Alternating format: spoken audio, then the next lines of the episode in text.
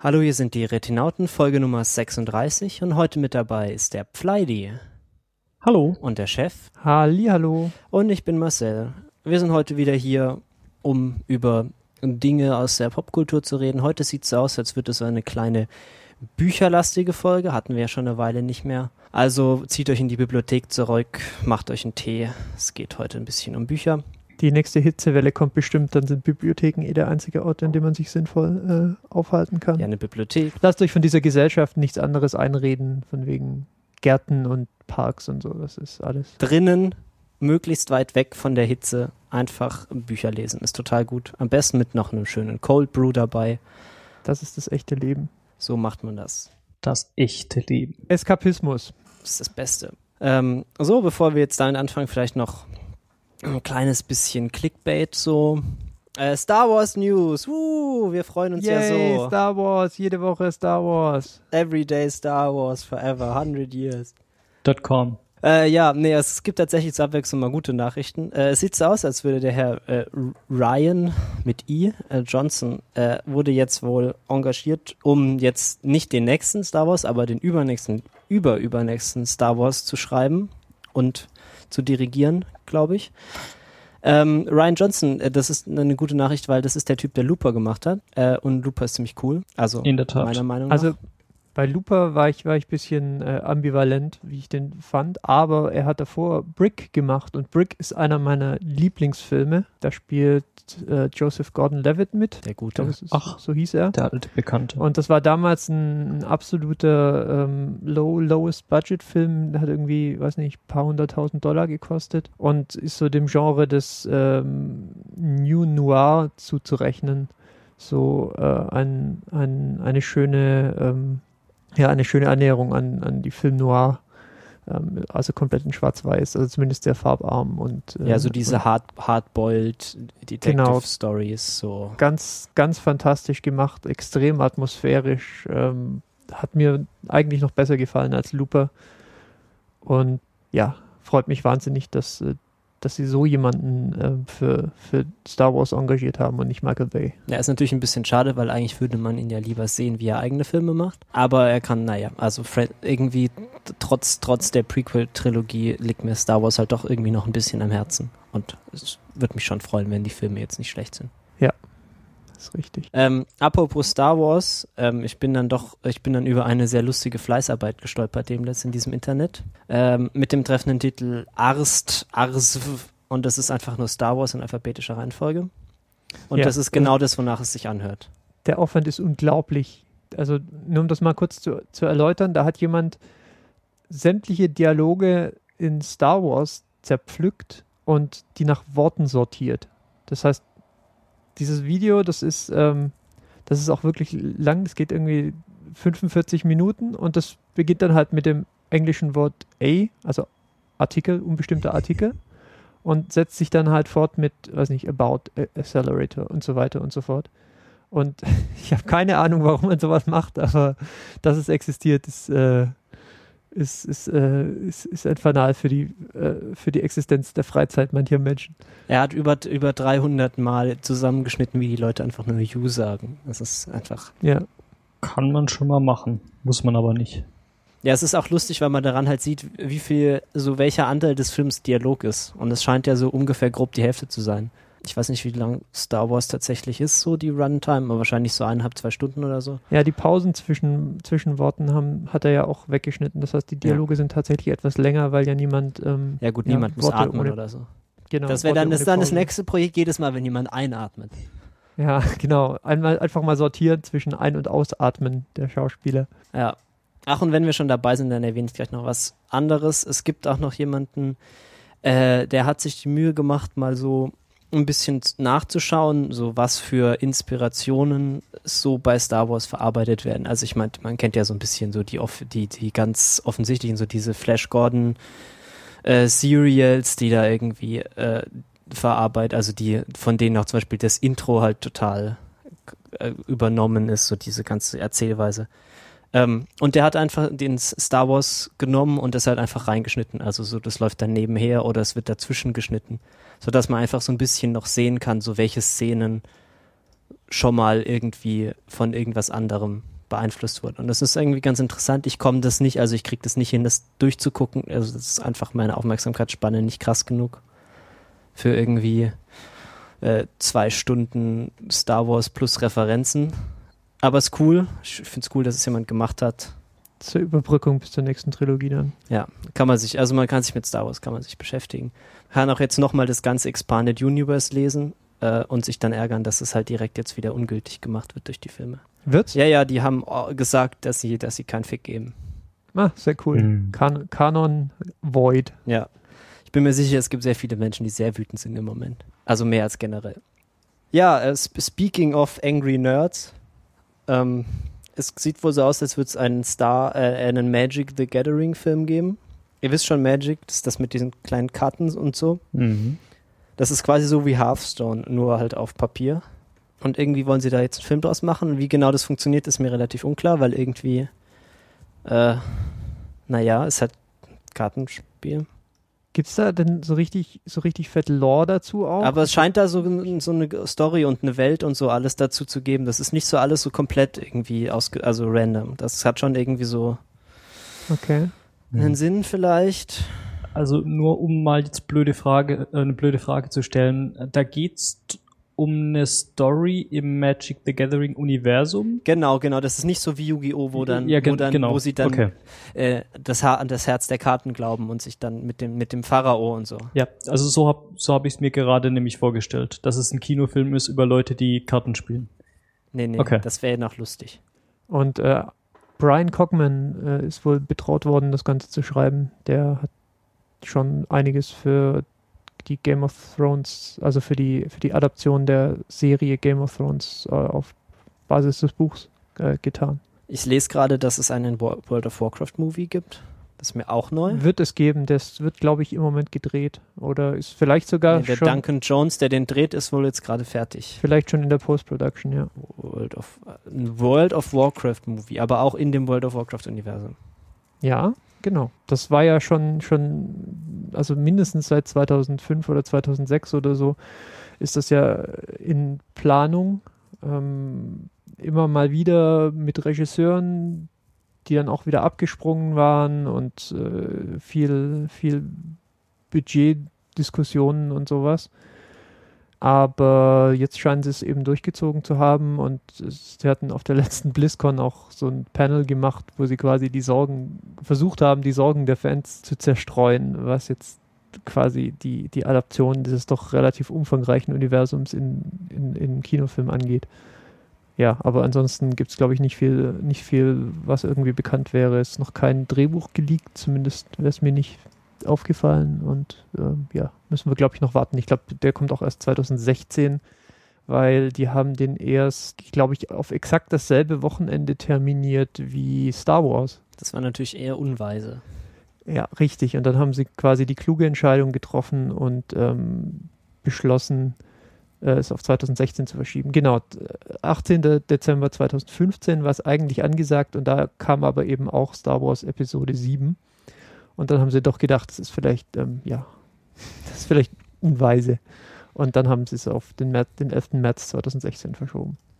Ah, na okay, aber bei WoW kann ich mir das schon irgendwie eher vorstellen, da so einen Film draus zu machen. Ich meine, da passiert ja tatsächlich was. Ja, aber ein Problem ist halt zum Beispiel, dass halt so mit die wichtigsten Figuren halt Orks sind. Und Orks gehören so zu diesen, zu dieser Reihe von Charakteren, so vielleicht in einer Ebene mit, ähm, ich möchte jetzt nicht rassistisch sein, aber so Planet of the Apes. Das heißt, da ist halt so eine immanente Gefahr von, äh, von, von, wie heißt das Valley? Uncanny Valley?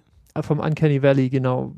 Ja, also das ist, beschreibt einfach diesen, diesen Umstand, dass das menschliche Gehirn ganz gut dazu geeignet ist, ähm, Gesichter zu erkennen und zu lesen. Und je, also je, künstlicher oder je, je, ähm, je artifizieller so Ges Gesichter sind, so, ähm, ich weiß nicht, so, so typische Strichmännchen oder so, da kann sich die, das menschliche Gehirn ganz gut drauf einstellen, so, ja, das soll wohl ein Auge sein, das soll ein Mund sein. Aber je fotorealistischer das Ganze wird, desto, ähm, ja, desto, desto mehr sendet da das Gehirn dann irgendwie Signale des, des Ja, Unwohlseins. es ist halt so, das sieht dann, das ist, wenn so ein bisschen was falsch ist, dann, dann also Genau. sieht man das so mit irgendwie, das ist jemand, der ist krank oder der hat irgendwelche irgendein Defekt oder irgendwas ist seltsam an dem. Ja, oder einfach die, die, die Aussage passt halt nicht mit der Emotion überein, lauter sowas. Ich meine, Menschen sind relativ gut drin, sowas, sowas zu lesen, auch wenn wir es nicht merken. Ja. Und ähm, Und der Sch- sozusagen der Moment, bevor es halt dann so gut ist, dass es halt wie ein echter Mensch aussieht, das ist halt das Uncanny Valley. Richtig. Und ähm, Orks sind, finde ich, relativ verdächtig, ähm, ja, für sowas. Ähm, hängt dann halt stark von der Technik ab. Also es ist ein Realfilm, ja, es ist nicht irgendwie komplett CGI oder Aber sowas. Common Warf war doch schon ganz knuffig. Das ist ja sowas. Ja. Ja, gut, aber also die, das ganze Star Trek ähm, Make-up bestand halt in erster Linie aus äh, Ja, so eine, so eine Aus Schildkröte, Prothesen? Schildkröte auf, den, auf, den, auf die Stirn Genau, aus geklebt. Prothesen ab, ab Augenbrauen. Und das schränkt halt die Mimik ein, aber das schränkt die Mimik halt noch nicht so krass ein, dass beispielsweise also Mundbewegungen und so nicht mehr gut nachvollziehbar sind. Wenn du jetzt aber so eine Figur hast, die halt ein Ork ist, also kann jetzt jeder mal googeln, wie so ein Ork im World of Warcraft-Universum aussieht. Also der hat auch so Zähne, die halt so, also der hat einen Unterbiss und all sowas. Ähm, schwierig. Ähm, ich bin wirklich mal gespannt, wie sie das hinkriegen. Ja gut, wir werden dann be- berichten 2016, wenn wir endlich ein internationales, weltweites Phänomen geworden sind, dann berichten wir dann. Mhm, genau, von der Premiere in Kalifornien. Ach so, äh, ja, jetzt weiß ich auch, warum ich gerade was von Star Trek gesagt habe. Ich wollte nämlich ganz subtil überleiten. Einfach, äh, ich habe ein YouTube-Video gefunden, wo sich jemand die Mühe gemacht hat. Äh, so, also wir wissen ja noch, also so, so bei Star Trek passiert es ja auch öfters mal, dass die so beschossen werden. Ähm, und dann, dann wackelt das Schiff halt, weil, also, weil wenn, wenn man so ein Raumschiff mit irgendwas beschießt, dann wackelt's halt. und weil es halt irgendwie anstrengend ist, ein Set zu bauen, was wackelt und das halt auch irgendwie seltsam aussieht, wenn das Set die ganze Zeit wackelt. Äh, wie das halt gefilmt wird, ist halt, dass sie halt die Kamera wackeln und die Schauspieler halt so tun, als würde die, die Bühne wackeln. Äh, und wenn man das halt stabilisiert, dann sieht es halt, dann sieht man halt, wie sie halt nur da sitzen und halt so tun, äh, als würde und sich halt so hin und her werfen wie die Verrückten. Und das ist amüsant. Und hier hat eben jemand genau das, das Filmmaterial stabilisiert. Das heißt, es sieht halt sehr lächerlich aus, wenn die Kamera halt nicht wackelt und man halt sieht, wie die Leute dann in ihrem, äh, äh, in ihrem Stuhl sitzen und uh machen ähm, und die Hüften schwingen. Ähm, und ja, ansonsten jetzt hier natürlich einsetzen, ähm, Witz darüber, dass ständig im Star Trek-Universum Leute sterben, weil es keine Sicherheitsgurte gibt. Mhm. Er ist übrigens in Deutschland nicht mehr verfügbar. Danke, GEMA. Ja, habe ich auch gerade gesehen. Fucking Gamer. Müsst ihr YouTube-Unblocker erst installieren, liebe Hörer. Ansonsten bleibt ist der Link noch, ja, Ja. lassen wir den Link drin. Up Police. Gut, ähm, dann sind wir mit, mit damit fertig. Mit so dem, dem, der Mischpoke. Ich habe noch ein ganz kleines, äh, ein ganz kleines Gimmick, über das ich gerade eben gestolpert bin. Ähm, die einige von euch werden wissen, die äh, vierte Staffel von Game of Thrones äh, ist zu Ende gegangen. Ich werde es auch nicht äh, irgendwie äh, weitergehend kommentieren, da ich davon ausgehe, dass auch noch nicht, äh, ja, dass noch nicht alle unsere Hörer auf dem aktuellen Stand sind. Aber es gibt eben äh, eine sehr schöne Grafik. Ähm, die ist relativ umfangreich, also sie ist 10.000 Pixel breit. Das sind Und- ganz schön viele Pixel. Ja, und die korreliert die Serie mit den Büchern. Und zwar kann man daraus sehr schön ablesen, wo die Serie sich jetzt gerade im Verhältnis zu den Büchern befindet. Insofern, als dass auf der ähm, X-Achse eben die, ähm, die Bücher stehen und auf der Y-Achse die, äh, die verschiedenen Folgen der Serie. Und wenn ich jetzt zum Beispiel in die Season 4 gehe, also in die vierte, in die vierte Staffel, dann kann ich anhand so ähm, schwarzer Kästchen genau sehen, welche ähm, Szenen aus welchem Buch ähm, in dieser Staffel vorkommen. Und das ist relativ interessant. Also es wird jetzt keinen überraschen, dass die ähm, letzte Staffel sich hauptsächlich im dritten Buch bewegt hat und das ist hier auch sehr deutlich ablesbar.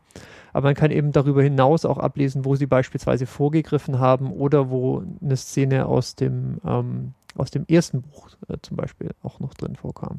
Ist natürlich so mehr für, mehr für Nerds interessant und vielleicht auch für Leute, die sowohl die Bücher gelesen haben, als jetzt auch die Serie verfolgen. Das ist, ist, ist nicht übermäßig spoilerbehaftet, aber euch könnte, wenn ihr eben sehr genau hinschaut, unter anderem auffallen, dass die eine oder andere Person ähm, die dann oben, die dann oben genannt ist, vielleicht irgendwann nicht mehr auftaucht und das könnte euch dann Hinweise darauf geben, äh, was mit dem, was mit der entsprechenden äh, Figur passiert ist. Aber ähm, ja, wenn ich das nicht erschreckt, dann schaut mal drauf. Es ist eine sehr coole Visualisierung, finde ich. Ja, also ich weiß, also die Staffel ist ja auch jetzt vorbei, aber ich glaube, sie hat das verdient, etwas mehr. Ähm, also ich, wir müssen da mal ausführlicher drüber reden über über Game of Thrones. Es sind jetzt schon so einige Staffeln vergangen, seit wir unsere äh, allererste Game, allererste Retina-Cast-Folge, glaube ich, war das. Ja.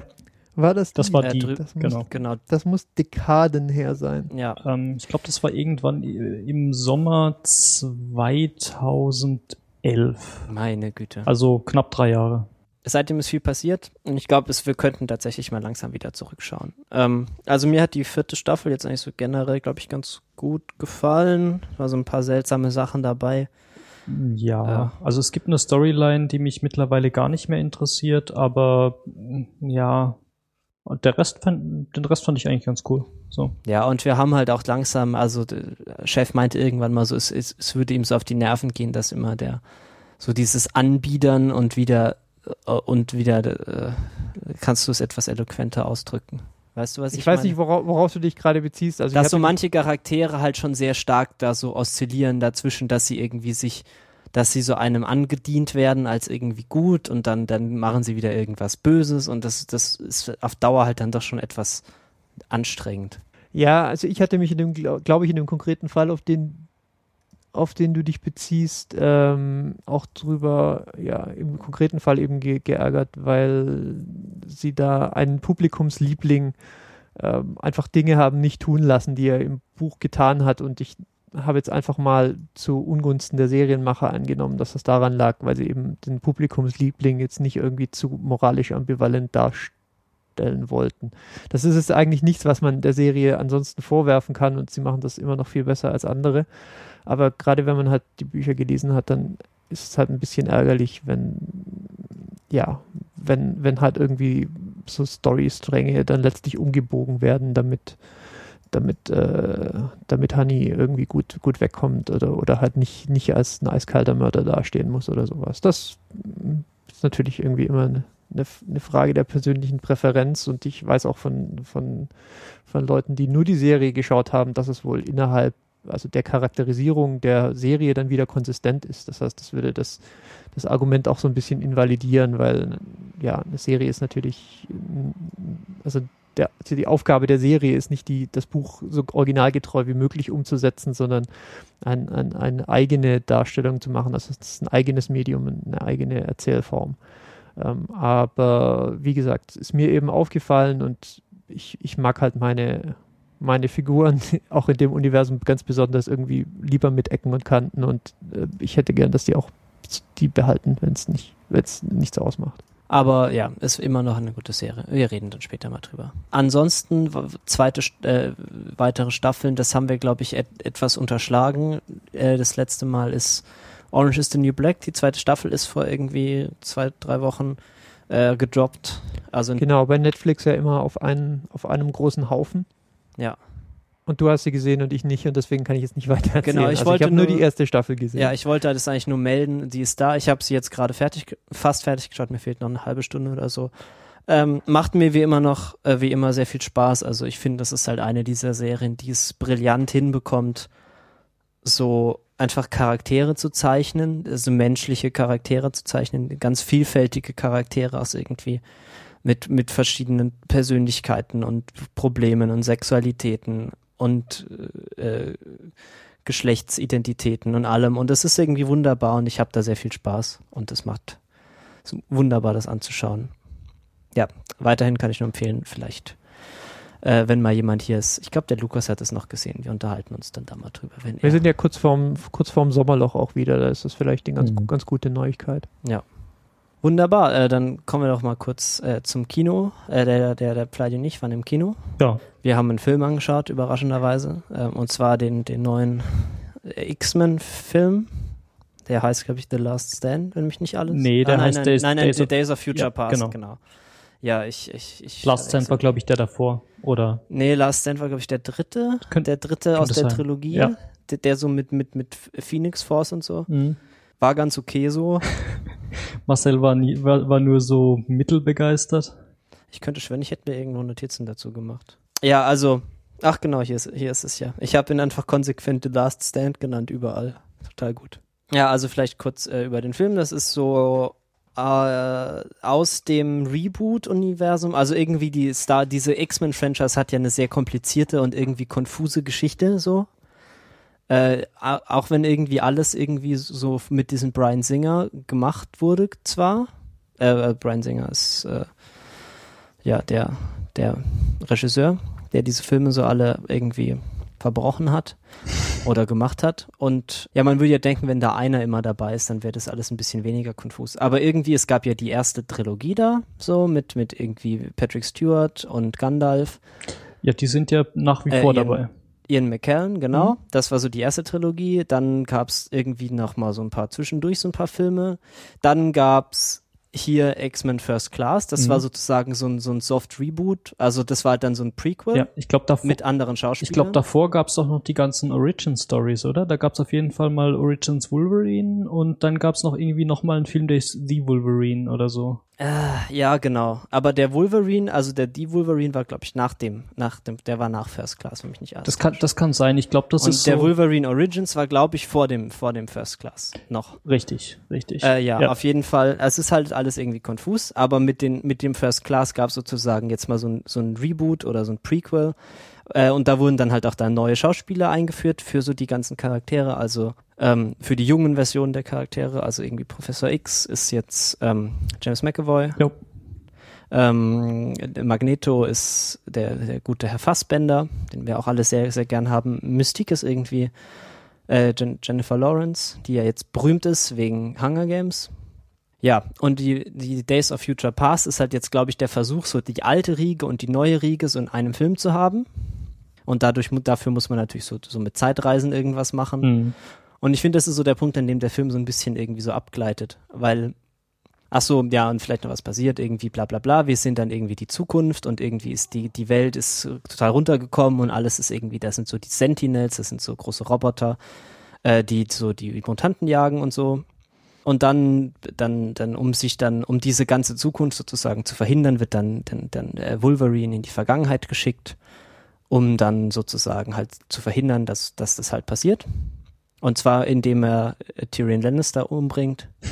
Das ist so der ursprüngliche Plan. Oder beziehungsweise verhindert, dass er umgebracht wird. Genau. Ja, er ist auch in dem Film, auch wenn seine Rolle komplett überflüssig ist. Aber es ist cool, dass er da ist. Ähm, ja, da kann ich nachher noch was zu sagen. Aber also ich, ich denke, äh, im Prequel trifft's nicht so ganz, weil man sieht ja auch diese dystopische Zukunft, ähm, die da so ein bisschen gezeichnet werden soll. Ich meine, das hast du jetzt noch erklärt, aber es ist jetzt eigentlich kein Prequel, sondern ist es irgendwie so ähm, ein bisschen von beidem. Es, es ist irgendwie eine Weiterführung einer Geschichte, die wir, glaube ich, im Anfang noch gar nicht gesehen haben. Oder täusche ich mich da? Also diese Ansätze von äh, irgendwie die Mutanten werden von der bösen Organisation gejagt und die Sentinels machen alles, alles platt. Nee, ich glaube, das ist neu, aber ich mhm. habe es auch nicht Prequel genannt. Ne? Also ich meinte First, First Class ist Prequel. Also das war ja wirklich ja. Ach so, okay. einfach so, wie, wie sich äh, Professor X und, und Magneto irgendwie treffen und ja. so und so diese, das, das erste Mal diese Schule da bauen und bla bla bla.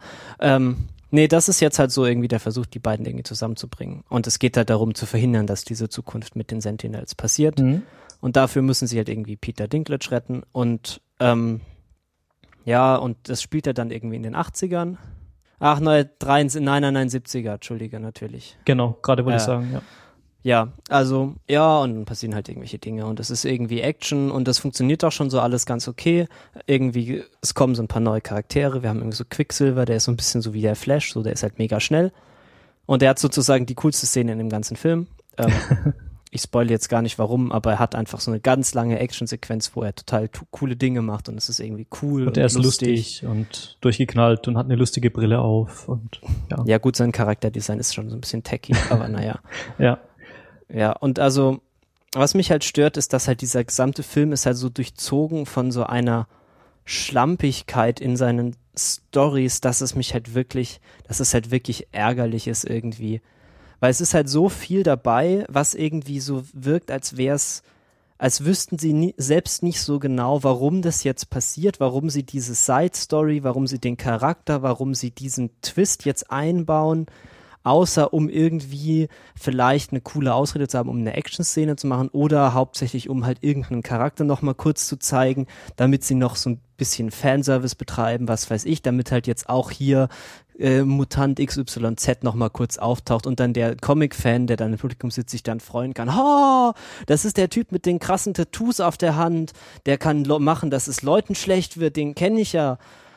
Aber es, es ist halt so viel dabei, was halt keinerlei Funktion für diesen Film erfüllt, dass es halt, dass er halt so furchtbar unkonzentriert wirkt. Und dass es dann halt auch am einen irgendwie alles früher oder später so ziemlich egal ist, weil es halt nicht konzentriert genug ist, um einen dazu zu zwingen, sich irgendwie zu interessieren dafür, was irgendwie mit den Charakteren passiert. Das heißt, der Fanservice ist dir ein bisschen zu viel im, im äh, Vordergrund. Ja, ich hatte halt das Gefühl, dass es da halt kein so ein Meeting gab, wo halt mal einer hin, mal sich einer hingesetzt hat und sie mal ein bisschen angeschrien hat. So, was macht ihr denn da eigentlich? Ja, also ich hatte auch das Gefühl, es gab sehr viele Side Stories oder so kleine Szenen, die unnötig waren. Ich glaube, insgesamt äh, kam mir der Film auch für das, was er an Story geboten hat, ähm, zu lang vor. Ähm, nichtsdestotrotz habe ich mich im Gegensatz zu Marcel jetzt doch einigermaßen unterhalten gefühlt. Also ich finde, das war so solide Unterhaltung, um ja, also mal so er auszudrücken. Nicht, also er macht mich nicht so wütend wie irgendwie Godzilla oder ja, so. Aber also er, er war er war jetzt nicht langweilig. Ich fand auch die die Art und Weise, wie diese Zukunft gezeichnet war, fand ich ganz interessant. Ja, sieht cool aus. Ja, da kann man ja. sich nicht beschweren. Also ist optisch, ähm, sagen wir mal, vom Handwerk ist der schon, der hat schon gute Produktionswerte.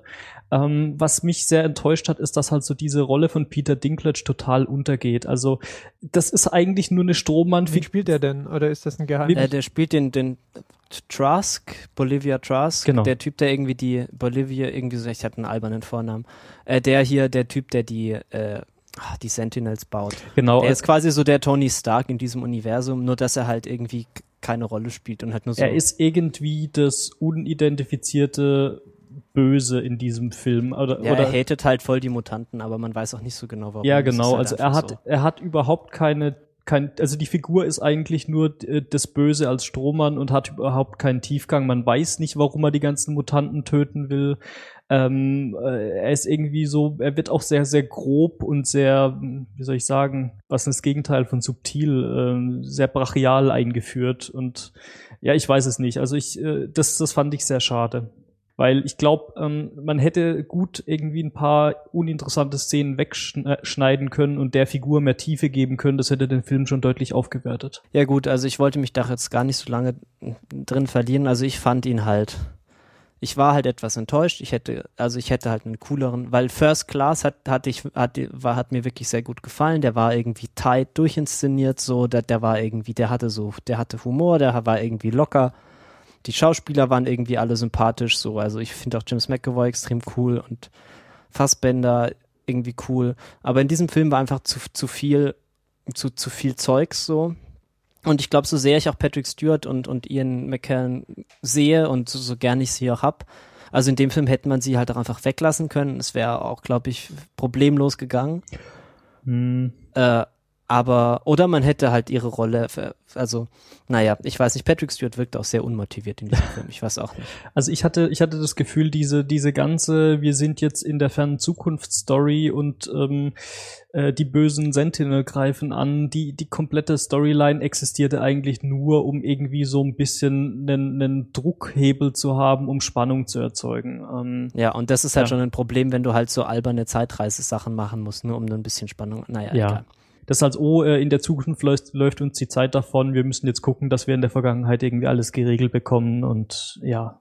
Also die Frage, die ich jetzt eigentlich im Anschluss an eure Ausführungen noch loswerden wollte, ähm, hat sich jetzt, glaube ich, mit den Ausführungen auch irgendwie erledigt. Ich wollte nämlich wissen, ob ich, ob ich als jemand, der irgendwo, ich glaube, bei der, im Rahmen der ersten Filmtrilogie äh, mal ausgestiegen bin. Also ich weiß, ich habe ich hab Wolverine, den Film, nie, nicht mehr gesehen. Ähm, ob ich jetzt beispielsweise mit dieser Ausgabe wieder einsteigen könnte. Und ich glaube, ich kann das jetzt einfach mal mit Nein beantworten. Nee, du musst mit ich Fer- wusste über weite Teile nicht, von ihr redet. Ja, du musst mit First Class einsteigen. Also der ist tatsächlich, also der, der ist, glaube ich, als Einführung gut. Also der, der fängt halt auch vom Anfang an quasi.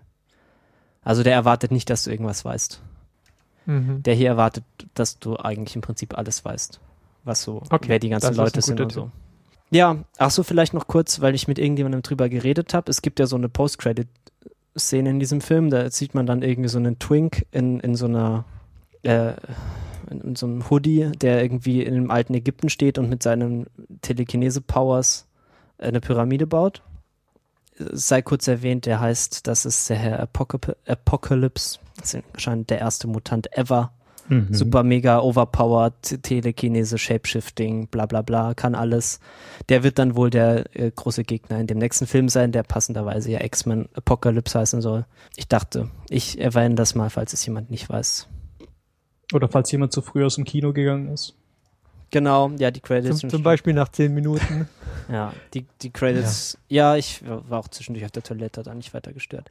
Naja, ähm, Ja, also wie gesagt, ich, ich muss noch mal eine Lanze für den Film brechen. Ich fand den, äh, ich fand den solide gemacht, ich fand den unterhaltsam.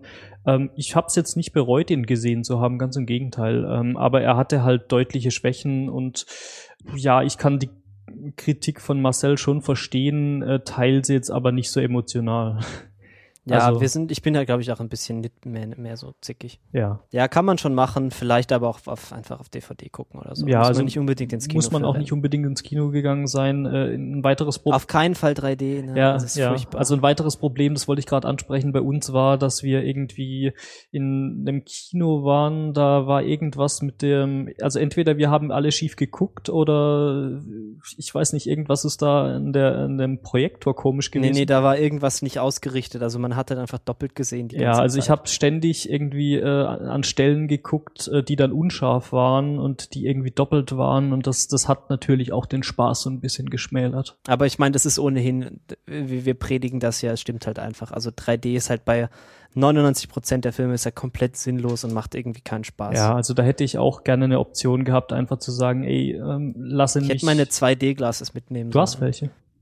Ja, die kann man sich ja kaufen. Oder selber bauen, ist wahrscheinlich nicht so schwierig. Ähm, kann man schon. Die Frage, So also nee, ich wusste nicht, dass du tatsächlich welche besitzt. Nee, ich hätte, ich muss, nee, ich habe keine, so, aber okay. ich, aber ich hätte, aber ich ärgere mich immer, dass ich keine gekauft und mitgebracht habe. Mhm. Also ärgere ich mich quasi jedes Mal, wenn ich ins Kino gehe und solch, sowas mehr passiert. Ja, die Frage ist, ob dann diese, diese äh, 2D-Glasses auch funktionieren, wenn dann irgendwie ein System falsch ausgerichtet ist oder ob man dann irgendwie dann. Ich glaube schon, weil die waren ja nur gegeneinander falsch ausgerichtet. Ich glaube, wenn du halt nur eins von beiden siehst, ist ja nicht so schlimm. Das ist natürlich möglich, ja. Also alles in allem Ähm, ist okay, muss man ja, nicht und noch, unbedingt. noch ein Wort zur deutschen Übersetzung. Wer denkt sich diesen Titel aus, bitte? Äh, Wie heißt der denn? Zukunft ist Vergangenheit. Das ist der ernsthafte deutsche Titel. ja. Also zumindest, ähm, Bist du sicher, dass es nicht der Untertitel ist oder so? Das hört sich nach einem Untertitel ähm, an. lass mich mal kurz gucken. Nein, der heißt tatsächlich X-Men Zukunft. X, X-Men Zukunft ist Ja, Vergangenheit. genau. Also hatte ich es richtig im Hinterkopf. Ähm, ich ich, ich frage mich, was, wer das verbrochen hat. Also das geht ja mal gar nicht. Ja, Days of the Future Past ist aber ist etwas poetischer, aber eigentlich auch mehr so pseudo, pseudo-intellektuell. Ja, aber ich finde, aber es hat halt schon ein bisschen mehr Klang als Zukunft ist Vergangenheit. Egal. Days of Future Past, ist das nicht auch der Titel von diesem, von mindestens einer Star Trek Folge? Oder der, oder dieser Film? Das kommt mir so, das kommt mir furchtbar bekannt vor. Bin ich jetzt überfragt. Meines Wissens nicht. So, aber- wäre mir jetzt auch neu, aber ich habe jetzt auch nicht alle Star Trek-Titel im Kopf. Ach nee, das, äh, äh, egal. Ähm, wie heißt denn dieser Star Trek Film, wo sie die Wale retten? Der dritte war das, glaube ich. Wenn ich es noch richtig weiß. The Voyage Home? Der vierte ist das, kann das sein? Ja, Mein- The ja, Voyage der Home. vierte. Zurück in die Gegenwart. Genau daran habe ich mich nämlich noch erinnert. Das fand, das war nämlich auch so ein ähnliches Level an Wortspiel-Skills. Ja. Ich glaube, aus dem Film stammt das äh, transparente Aluminium, Ja, ja. oder? Mhm. Das ist auch so einzige, was mir in Erinnerung Das ist ganz einfach, wenn man es ganz dünn macht, ist es transparent. So wie bei den MacBooks. Die sind dann auch transparent. Ja, da gibt's ja so Dinge, ähm, so Lampen, die dann durch das Ach ja. Aluminium durchscheinen. Mhm. Ja. Mit Lasern habe ich, Ja. hat der Johnny ganz ausführlich erklärt, dass das mit den Lasern gemacht Ja, wird. diese Laser, die können schon coole Sachen. Gut, dann sind wir damit fertig. Ähm, und ich glaube, wir verabschieden dich jetzt auch, Pleidi, weil der Book Club ist nicht so, bist so, äh, haben wir die die falschen Leseanweisungen gegeben im Voraus? Äh, vielleicht. Ähm, ich kann ja noch ein bisschen still äh, zuhören und dann mal gucken oder blöde Fragen stellen. Ja, also es gibt die Möglichkeit, dass ich zwischendurch einfach still und heimlich ähm, mich verabschiede, aber ich würde jetzt noch mal kurz ein paar Minütchen da bleiben und mal zuhören. Gut, ähm, also dann fangen wir mit äh, den. Wir, wir hatten, glaube ich, gesagt, wir wollen mit, äh, mit steigendem Schwierigkeitsgrad vorgehen. Genau, also was jetzt heute so unser. Also wir werden heute über drei Bücher reden. Äh, wir werden über Science Fiction reden, weil das scheint unsere Kernkompetenz zu sein. Und äh, wir ordnen die jetzt einfach mal so nach, sagen wir mal, Versiertheit, die man haben sollte in dem Genre Science Fiction, bevor man die Bücher lesen kann, ohne wahnsinnig zu werden. Ja, also es gibt ja immer diese schöne, etwas technische Unterscheidung ähm, zwischen Soft und Hard Science Fiction. Wobei die sind ja schon auch alle so auf der härteren Seite, ne? Also. Ja, bei, bei Darknet würde ich jetzt eher sagen, das ist Soft. Das ist eher so auf der, auf der, auf der Wolfgang Hohlbein-Seite von, von Fiktion. Oh, als, das, das, äh, das haut, das, das trifft tief. Ich war ein großer Fan von Wolfgang Holbein. Ich, ich, muss, ich muss es immer wieder erwähnen. Also ich hatte halt, ich habe halt ein paar seiner Bücher gelesen und irgendwann ist mir aufgefallen, dass ich, dass ich sie halt nicht voneinander unterscheiden konnte. Ja, ja. Und das und, hat mich ähm, dann, dann doch etwas, das fand ich dann doch etwas anstrengend dann. Man weiß auch immer, dass, ähm, dass man zu viele Bücher eines bestimmten Autors gelesen hat, wenn man quasi auch schon nach, nach 50 oder 100 Seiten den, den Rest der Handlung vorauserzählen kann. Ja. Da ist, da ist ähm, Holbein, glaube ich, einer der, der größten Schuldigen. Diese Jugendbücher, die er, glaube ich, zusammen mit seiner Frau geschrieben hat und mit denen ich auch angefangen mhm. habe, die sind besonders, besonders üble äh, Vertreter dieser, dieser Gattung. Ja. Hast du das mit dem, hat, hat er das mit diesem IC, mit dem, dem Zug geschrieben? Mit dem Zeit, Zeitwarp-Zug?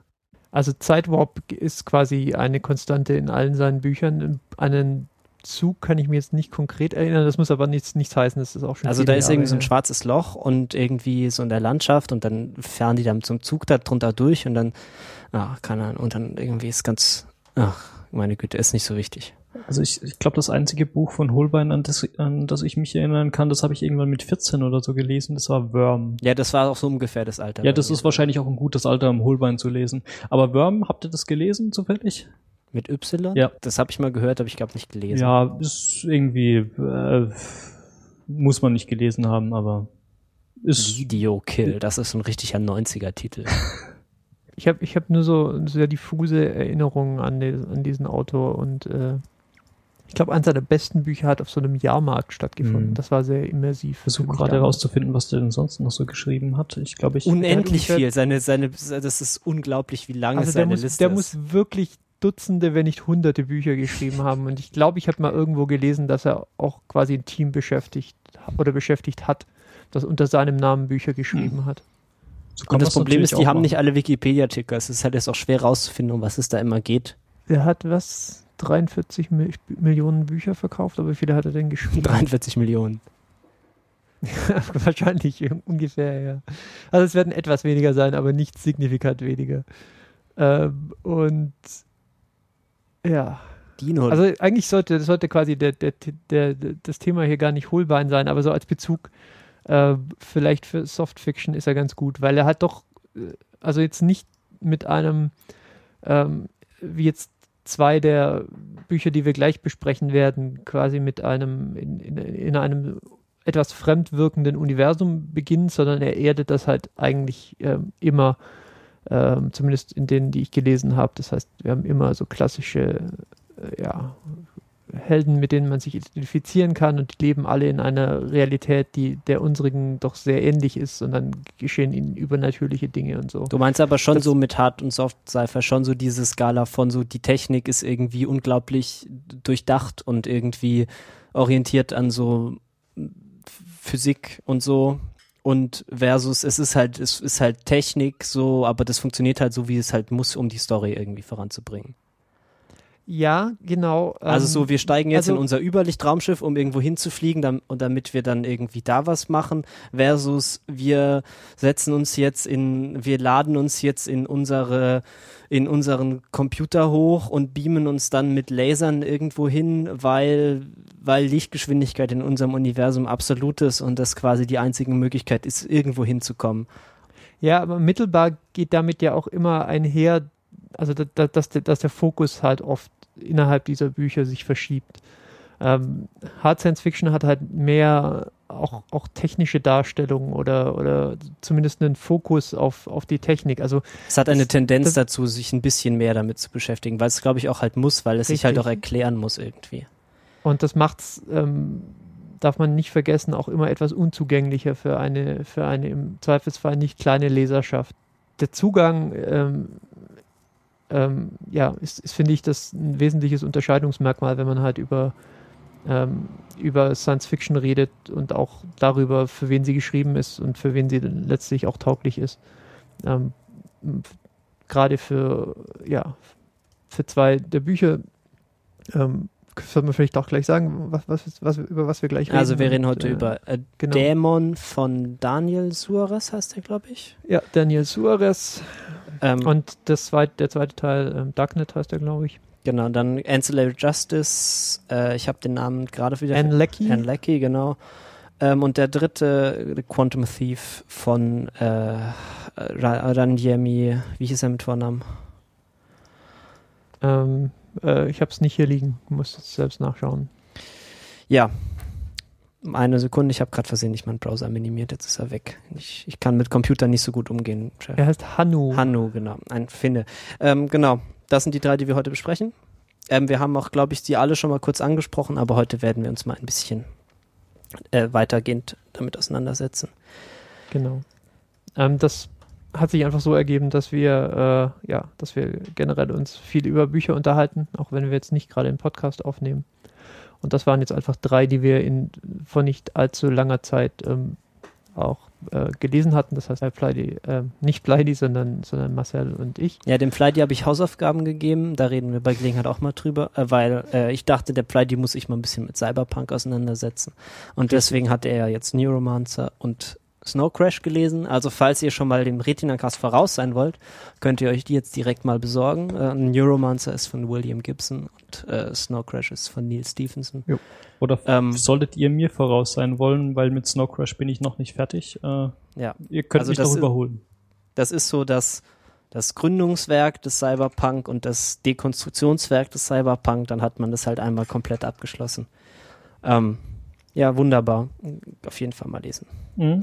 Genau. Ähm, wie gesagt, wir, wir haben jetzt einfach mal nach Schwierigkeitsgrad sortiert. Das heißt, das erste Buch ist Demon von Daniel Suarez. Ist, glaube ich, kann man, kann man schon sagen, eines der zumindest ähm, erfolgreichsten und mit Sicherheit meistverkauftesten, verkauftesten Science-Fiction-Romane der letzten paar Jahre. Ist 2010, glaube ich, erschienen. Ich dachte so vier? Nee.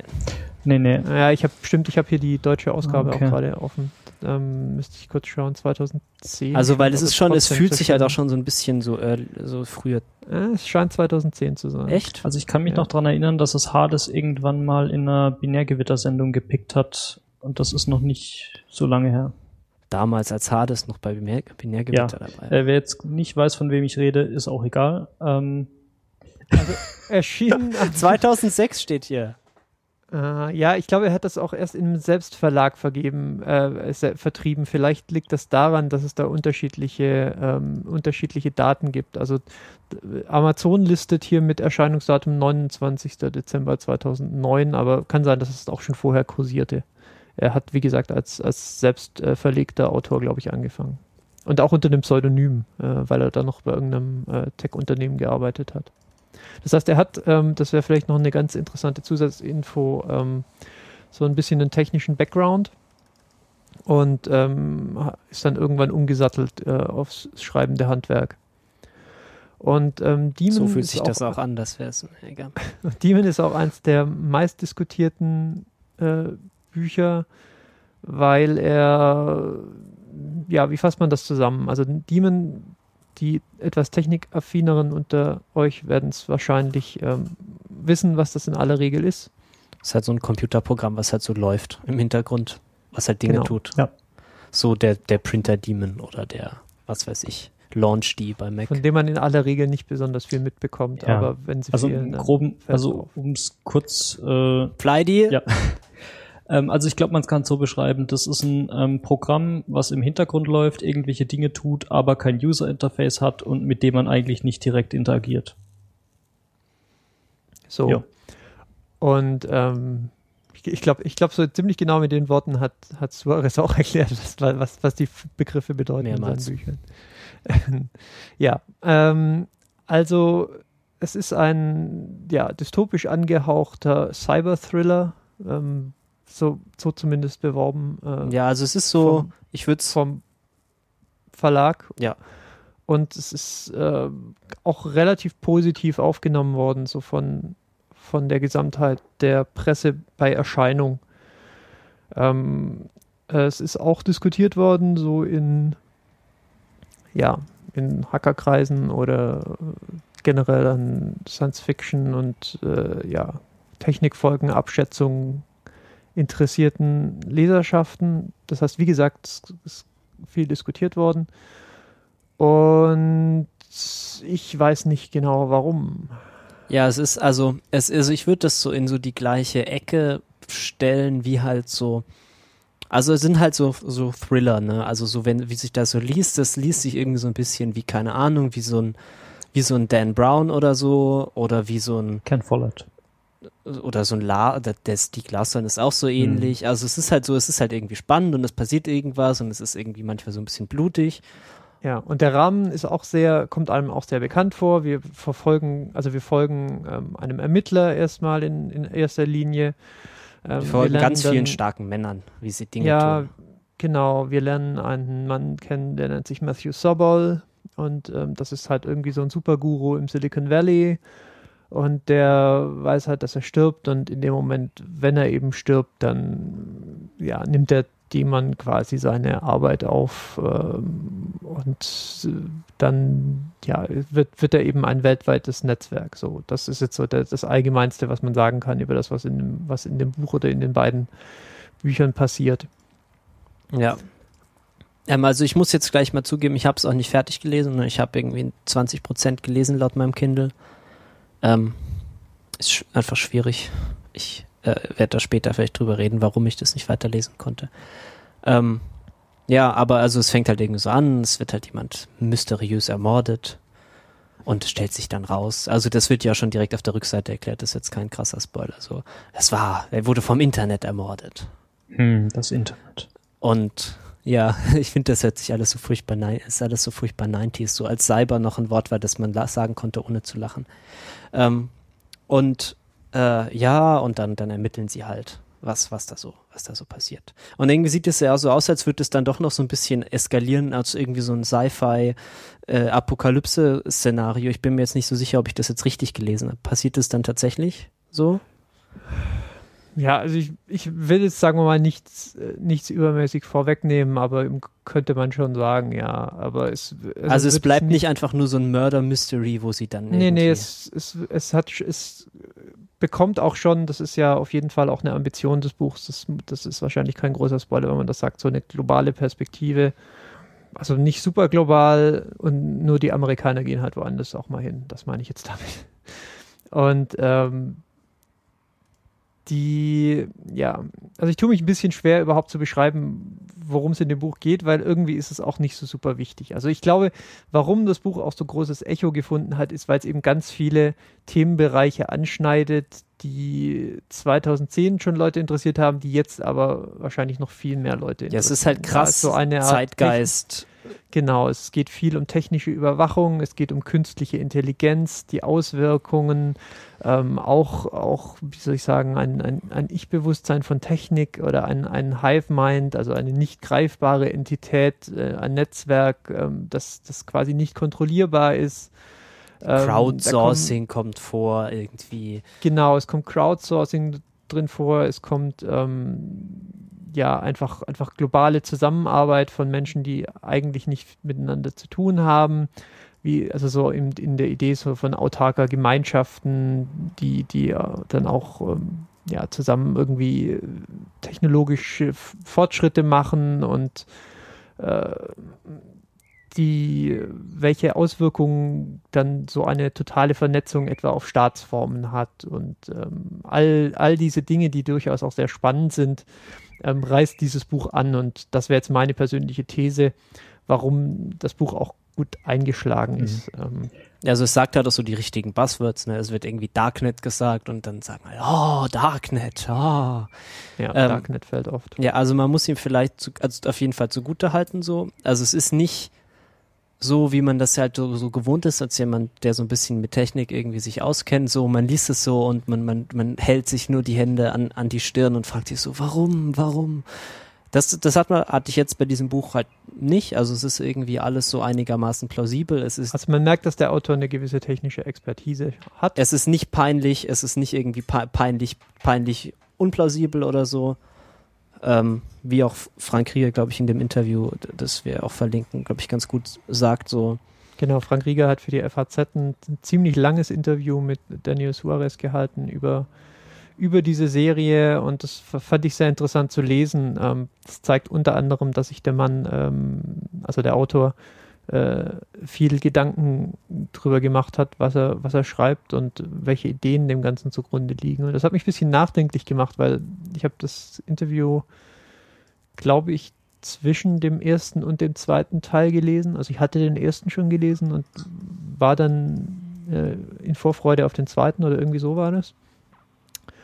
Und ja, also ich denke, wir haben es jetzt ein paar Mal auch schon irgendwie angerissen, dann können wir es auch sagen. Ich glaube, wir sind uns irgendwie beide einig, dass das Buch nicht besonders gut geschrieben ist. Nee, also ich hatte wirklich, also ich meine Notiz steht irgendwie so Fanfiction-Prosa und es ist halt wirklich, also ich habe halt wirklich extreme Probleme, dieses Buch einfach zu lesen. Also es ist einfach unangenehm, es zu lesen. Also es ist halt, es ist halt plump, es ist halt wirklich einfach sehr plump geschrieben so, also es hat halt keinerlei Eleganz in seiner in seiner Prosa so. Es ist irgendwie die Exposition ist auch wirklich so mit dem mit dem Holzhammer kriegt man die über den Kopf gehauen. So also wenn halt wirklich die die Charaktere so Sachen sagen wie meinen meinen sie wirklich das und dann das halt nochmal erklären so lauter so wenn halt solche Sachen passieren, dann weiß man, dass es halt nicht so nicht so elegant und geschickt irgendwie passiert, wie man, wie man das gerne hätte. Und das ist halt, also die, äh, weiß nicht, die Charaktere sind halt jetzt auch nicht so besonders interessant gezeichnet. Das sind halt alles irgendwie so, so starke Männer, die irgendwie, äh, äh, ja, du weißt schon, wie es halt so ja, ist. Ja, also jedes, jedes Militär, äh, amerikanische Militärklischee wird übererfüllt. Ähm, und die Frauen, die bis jetzt in den 20 Prozent aufgetaucht sind, sind natürlich ausschließlich irgendwelche Sexobjekte gewesen. Aber das, da beschweren wir uns ja nicht mehr drüber. Das haben wir ja, ist ja, ist ja halt jetzt, ist halt so. Aber es ist, ja, also es ist halt irgendwie, es ist, macht halt nicht so, einfach nicht viel Spaß. Also ich hatte da wirklich keinen Spaß dabei, das zu lesen. Also es, die Beschreibungen sind irgendwie nicht so, sind nicht schön. Das ist irgendwie, also das ist, glaube ich, auch, das ist einfach so ein, so ein rein schreibtechnisches Problem. Also ich glaube, wenn er halt jemanden angestellt hätte, der für ihn da irgendwie den, den, den Edit, äh, Editor, du weißt schon, ja. äh, Korrektur der liest, Skript noch mal der hätte, Korrektur ja. liest und mit ihm nochmal drüber redet. Und ich glaube, das könnte man auch schon alles relativ leicht beheben. Also man muss es halt machen und das ist halt nicht passiert. Ist halt Arbeit. Ähm, ja, also, also ich glaube nicht, dass es Faulheit denk, ist. Ich glaube, das ist halt. Ich glaube, also so wie sich das für mich gerade anhört, ist es vielleicht auch gewollt. Also ähm, ich lehne mich jetzt ein bisschen aus dem Fenster, aber ich, ich könnte mir vorstellen, dass das vielleicht auch ein Erfolgsfaktor bei dem Buch war, dass es vielleicht sehr einfach zu konsumieren ist und dass es nicht besonders ausgefeilte Dialoge hat oder oft Wiederholungen drin hat, dass es vielleicht auch so die Verständlichkeit ein bisschen erhöht. Ich, ich also die Exposition sicherlich, da hast du sicher recht. Ja. Also ich glaube, das, da merkt man halt, dass es halt auf der Skala angesiedelt ist, wo es halt auch so für normale Leute geschrieben ist. So. Also es wird halt alles ausführlich genug erklärt. Ja. Dass man, aber man kann das halt, also das ist halt die Kunst, ist, dass man das halt elegant genug macht, dass es halt nicht stört und dass es halt nicht auffällt, dass man die Sachen beigebracht bekommt. Also ich weiß nicht, ich habe das Gefühl, vielleicht idealisiert es auch, aber sowas weiß ich, wenn man irgendwie sowas von dem Doctorow liest, also das Little Brother oder so, das ist auch extrem viel damit beschäftigt, den Leuten, dem, dem Leser was beizubringen, aber er macht es irgendwie mit ein bisschen mehr Eleganz oder ein bisschen ja, mehr das irgendwie ist mehr Werf. anekdotisch. Also man, man folgt irgendwie dieser Story und dann wird's halt so nebenbei so ein bisschen einem häppchenweise gefüttert, aber nicht so brachial jetzt hier erstmal seitenweise ähm, äh, ja, Exposition. Ja, es ist nicht seitenweise, es sind halt nur so ganz ungelenke Dialoge. Okay. Und es ist halt einfach, also ich denke, man merkt vielleicht auch, dass es halt, dass er halt relativ neu im Geschäft ist und so. Also ich meinte, ich will ihn da jetzt auch nicht zu sehr angreifen. Aber ah, der hat doch schon das eine oder andere geschrieben. Also den Newbie-Bonus, dem, tue ich mich hier okay, schwer. der Noob-Bonus ist weg. Okay, schade. Aber Also wir tun uns, also ich, ich denke, man kann das Buch irgendwie in zwei Teile teilen. Also es gibt einmal so diesen Teil, den kann man so zusammenfassen, so unter plausible Science Fiction.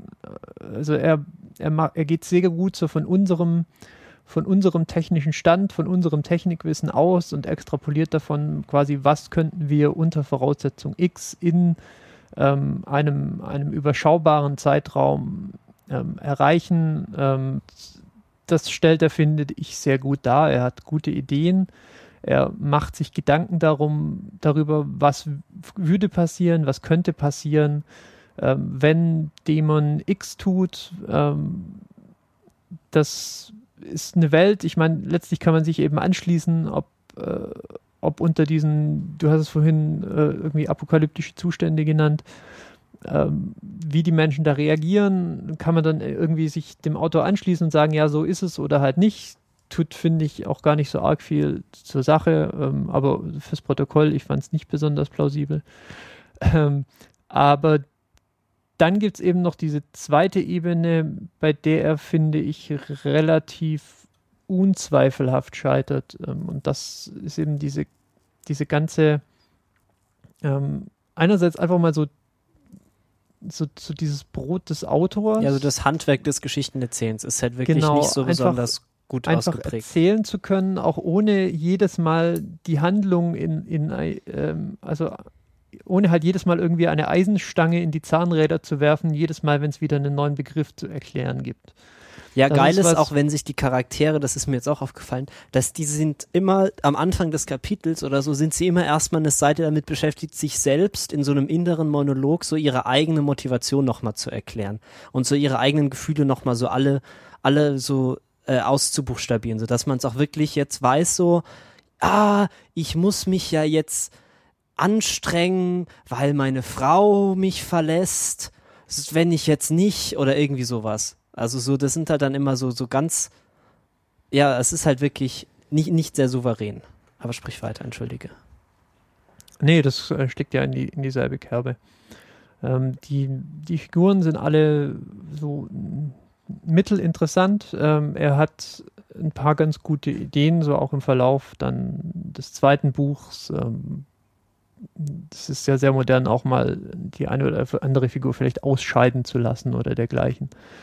Ähm, das tut er auch, das tut auch dem, dem Roman gut und gibt dem Ganzen auch so ein bisschen das Gefühl der, ähm, ja, der Gefahr. Also es hält den Leser so ein bisschen, so ein bisschen auch an der Stange. Und nur um das jetzt nochmal zu sagen, weil das klingt jetzt schon wieder nach einer total vernichtenden Kritik, wenn wir, aber um es hier klar mal zu sagen, schon, denke ich, eine der drei besseren Bücher des Genres lesen. Also selbst, selbst Demon würde ich das zusprechen. Und wie gesagt, diese ganzen Ideen, von denen er eben ähm, mit denen er sich offensichtlich beschäftigt hat, ich meine, das verdient auch irgendwie Lob, dass er, dass er die unterbringt. Nur ich sehe da halt schon eine erhebliche Diskrepanz zwischen diesem visionären Anspruch, den er eben offensichtlich hat, auch der Ambition, hier, hier eine Welt oder zumindest ein, ein Land zu zeichnen, das unter eben völlig anderen Vorzeichen mit einer, ja, er, er nennt das, glaube ich, auch selber ein paar Mal in diesem Buch so irgendwie die, die größte, die größte Entwicklung oder der, der, der größte Fortschritt der Menschheitsgeschichte oder so, wie, wie, die, wie die Gesellschaft darauf reagiert und so. Und das ist immer was, da geht man halt ein großes Risiko ein und dann funktioniert es und da, da muss ich ihm schon auch zusprechen, dass er das, ja, das eine gute Idee ist und dass er es nett gemacht hat. Ähm, aber der Rest der Umsetzung, mit dem kann ich mich halt einfach nicht anfreunden. Es ist ein Buch, ist ein Buch ich habe da wirklich zwei, zweimal, ich weiß nicht wie viele hundert Seiten gelesen. Und ähm, ich dachte nach dem ersten, insbesondere dann, nachdem ich auch dieses längliche Interview gelesen habe und dachte, ja, der Mann hat sich offensichtlich schon Gedanken gemacht, ja, der weiß auch, wovon er spricht, der hat, der hat, der hat vielleicht auch eine Vision, eine Technikvision, eine, wie auch immer geartete, einen Zugang zu dem Ganzen und der biegt das jetzt nochmal drum. Und dann ist aber wirklich der zweite Roman, also die, das letzte Drittel ist halt, ist halt, also Michael Bay Action-Spektakel. Ähm, ich kann es gar nicht anders sagen. Also es passiert halt nicht viel und diese und diese quasi Twist zum Ende hin, also das war schon fast, also das war schon fast eine Beleidigung eigentlich für den Leser. Und äh, das ist irgendwie auch alles, was, was ich über das Buch sagen kann, dass halt die, dass er halt offensichtlich viel versucht hat und am Ende ein Buch rausgekommen ist, das ich gerade so zu Ende lesen konnte. Äh, ich glaube, weil es sonst nicht so arg viel gab, was mich interessiert hat. Also ist wahrscheinlich schon was, gerade wenn man irgendwie sich jetzt nicht mit einer total ähm, abgefahrenen Space-Welt auseinandersetzen will, was, was man auch einfach mal im Urlaub auf dem Liegestuhl lesen kann und äh, da kann man auch auf absolut seinen Spaß drin haben und sich vielleicht auch mal inspirieren lassen, so von den Ideen, die er hat. Aber ist es nicht Aber das macht es noch nicht ein gutes Buch. Nee, bleibt es eigentlich, also ist das so weiter so Technik, so unglaublich technikpessimistisch? So, also. Mm, nicht zwangsläufig. Also die ich, ich, weiß ehrlich gesagt nicht mehr, wo genau das erste geendet hat und das zweite begonnen hat. Ja, also hat. ich bin jetzt ähm, wirklich so bei 20 Prozent. Es ist jetzt gerade ja, irgendwie erst also, zwei, drei Leute gestorben. Also ich weiß es nicht. Also es, ich, ich sage nur so viel. Also auch die, die, die Vertreter des Demons oder die, die Leute, die halt die sich dem Darknet dann anschließen, die kriegen schon auch ein bisschen Screentime. Also die dürfen sich auch schon erklären und auch unsere Hauptfigur darf sich auseinandersetzen mit, äh, mit den Ideen und da findet auch bisschen, da ist auch ein bisschen Bewegung drin, so was Fronten eingeht. Also was. Also okay. es, es, ist nicht, es ist nicht furchtbar einseitig. Das, wie gesagt, das würde ich auch alles noch zu diesem Teil, diesem Teil Technikvision zählen, ja, wo ich, wo ich ihm durchaus auch ein bisschen Pedigree zuspreche. Ähm, es ist halt, ja, die andere Seite, die ich beschrieben habe, die, das, die, die problematisch ist. Ja. Gut dann äh, haben wir das erledigt. Das unser, der, der erste Teil unserer, unserer Reihe. Ähm, wir ähm, sprechen über Bücher. Wir setzen, wir setzen eigentlich gute Bücher ähm, äh, unangemessen harte Kritik aus. Lass uns doch gleich weitermachen mit Ancillary Justice. Ähm, ja, also An Ancillary, äh, Angel, Ancillary Justice ähm, ist so Space Opera, würde ich jetzt mal sagen. So, also ist halt so mit Weltraum und so. Ja, also nicht so geerdet wie jetzt ähm, wie ähm, Demon zum Beispiel nee. Also mit, mit Oder Holbein. Ja. Also mit Space Opera in dem Sinne meine ich jetzt halt so die, dieses Subgenre der Science Fiction, wo halt auch im Zweifelsfall die Erde gar nicht mehr so wichtig ist. So, es sind irgendwie so ganz viele Planeten, zwischen denen man so durch die Gegend reist. Alle haben irgendwie, es sind ganz viele verschiedene Zivilisationen so, so diese, was man irgendwie bei, bei Star Wars oder bei Star Trek halt auch ja, so Firefly hat. zum Beispiel. Also man muss annehmen, ja. dass, es, dass, dass das Buch halt äh, weit lange in der Zukunft spielt. Ja. Und ähm, sind dennoch Menschen, also zumindest wird das ein paar Mal, ein paar Mal äh, im Buch auch betont, dass wir es immer noch mit Menschen zu tun haben. Ja, also es ist ja, das gibt ja dann, das kann man ja dann natürlich das Genre dann weiter aus, irgendwie ausdifferenzieren, so in so die ganz crazy Space Oper, wo dann irgendwie alle, dann ganz viele Aliens noch rumlaufen und irgendwie alles völlig, die Menschen gar nicht mehr so, so wichtig sind. Oder halt die, wo es halt nur die Menschen sind, aber die Menschen sich halt so sehr diversifiziert haben, dass sie halt auch, auch sozusagen ihre eigenen Aliens geworden sind. Oder manchmal, dass die Menschen einfach Menschen sind. Und halt das ein, der ein, und der einzige Unterschied ist, dass die einen halt auf dem Planeten wohnen, der wie Italien ist, und der andere auf dem Planeten wohnen, wo es irgendwie wie China ist. So wie es, was weiß ich, bei diesen Enders, äh, die Enders Game Trilogie, wenn die dann, äh, nee, der Zyklus, wenn es dann so weitergeht, da ist es dann später halt auch so, dass die alle äh, alles fast ausschließlich Menschen sind und die leben dann halt auf so Ländern, äh, auf so Planeten, die halt offensichtlich halt nur so planetenweite Versionen von so Ländern sind. So, keine Ahnung, die leben dann im Weltraum China oder ja. Weltraum Spanien. Ja, und hier sind wir jetzt so, so bei, bei so diesem mit den, mit den Menschen. Aber halt die Kulturen sind etwas besser, etwas kreativer als Weltraum China. Richtig. Ähm, wir haben eine, eine Erzählerin in dem Ganzen. Oder ähm, Erzähler? Sind uns nicht so ganz sicher. Genau, wir sind uns nicht so ganz sicher. Ähm, das Buch findet im Großen und Ganzen in zwei Zeitschränken statt.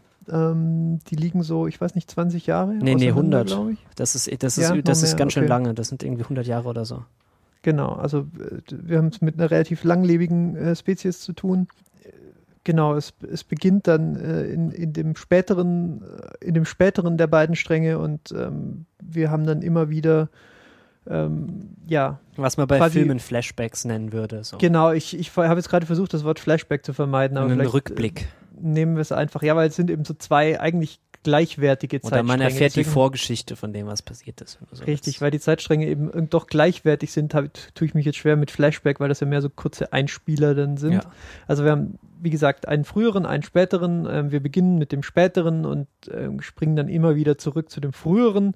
Das heißt, wir erfahren dann quasi mit der Hauptfigur oder mit der, mit der Erzählerin, wie die, ähm, wie wir da hingekommen sind, wo wir äh, wo wir am Anfang des Buches waren und von da aus geht's dann geht's dann halt noch weiter, da entwickelt sich dann die Handlung ähm, später noch weiter.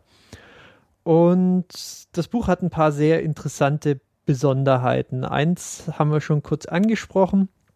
Das ist diese, diese ganze, diese, diese ganze Gender, ähm, Genderfrage, die das Buch auf eine sehr kreative Art und Weise ähm, auf, äh, aufgreift. Ja, also da sollten wir vielleicht kurz so über die Zivilisation reden, mit der wir uns da so auseinandersetzen. Also Die Raj. so die hauptsächliche Zivilisation, das sind genau, das sind die Raj, das sind so, du schreibst so schön die Space-Römer. Ähm, ja, die, die äh, annektieren halt gerne mal Planeten. Ja, ähm, also das ist mit eins der ersten Dinge, ähm, die mir aufgefallen sind, als ich, äh, als ich so die, die ersten 100 Seiten hatte. Ähm, das führt vielleicht schon fast ein bisschen zu weit, das jetzt zu sagen, aber sie bedient sich relativ stark der, der europäischen und insbesondere ähm, der Geschichte der antiken Römer und ähm, benutzt das so als, als eine Vorlage für ihr eigenes Worldbuilding, wie man sagt. Also die, ich weiß nicht, wie, wie, gibt es ein deutsches Wort für Nee, Worldbuilding? n- weiß ich nicht, Welten bauen. Nein, Worldbuilding Ja. ist schon völlig korrekt. Das ist, glaube ich, auch der Begriff, den man hat, den Genau, man also für benutzt. wir folgen einem, äh, ich, ich führe es gleich noch ein bisschen näher aus, aber gehen wir einfach mal davon aus, das ist so im Großen und Ganzen so, wie das Römische Reich auch funktioniert hat. Das heißt, die wollen halt neue Gebiete erobern und ähm, ihr, ihren Einflussbereich erweitern und ähm, ja, und sind auch ein bisschen so organisiert. Und ähm, unsere Hauptfigur ist eben in eine, ha, ja, es ist schwer zu sagen, also Also was Sagen wir der Einfachkeit halber einfach mal, sie ist, sie ist eben äh, Bestandteil dieser Zivilisation und diese Zivilisation, ähm, wie uns dann die Erzählerin auch gleich mitteilt, hat eben die Besonderheit, dass sie keine wirkliche, dass sie kein wirkliches Verständnis für, für, für, für ein Geschlecht haben. Also es ist nicht Also- so, als gäbe es, als hätten die Leute keine Genitalien. Also das ist schon so, aber es interessiert halt irgendwie keinen. Die ziehen sich irgendwie alle völlig androgyn an und irgendwie alle sind irgendwie geschminkt oder auch nicht, je nachdem, wie sie Bock haben. Und es kommt in der Sprache, gibt es halt keine Unterscheidung, in der Kultur gibt es halt keine Unterscheidung.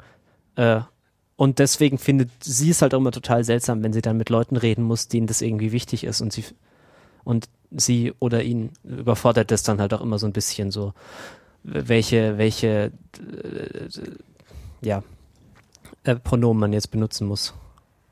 Richtig. Und ähm, der Einfachkeit halber verwendet sie, ich sage jetzt einfach mal sie, weil sie bezeichnet sich halt selber so, ähm, das, äh, das generische Femininum. Das heißt, äh, soweit es nicht anders, äh, soweit es nicht definitiv durch andere Figuren meistens etabliert wurde, ähm, beschreibt sie eben jede Figur als, als eine sie.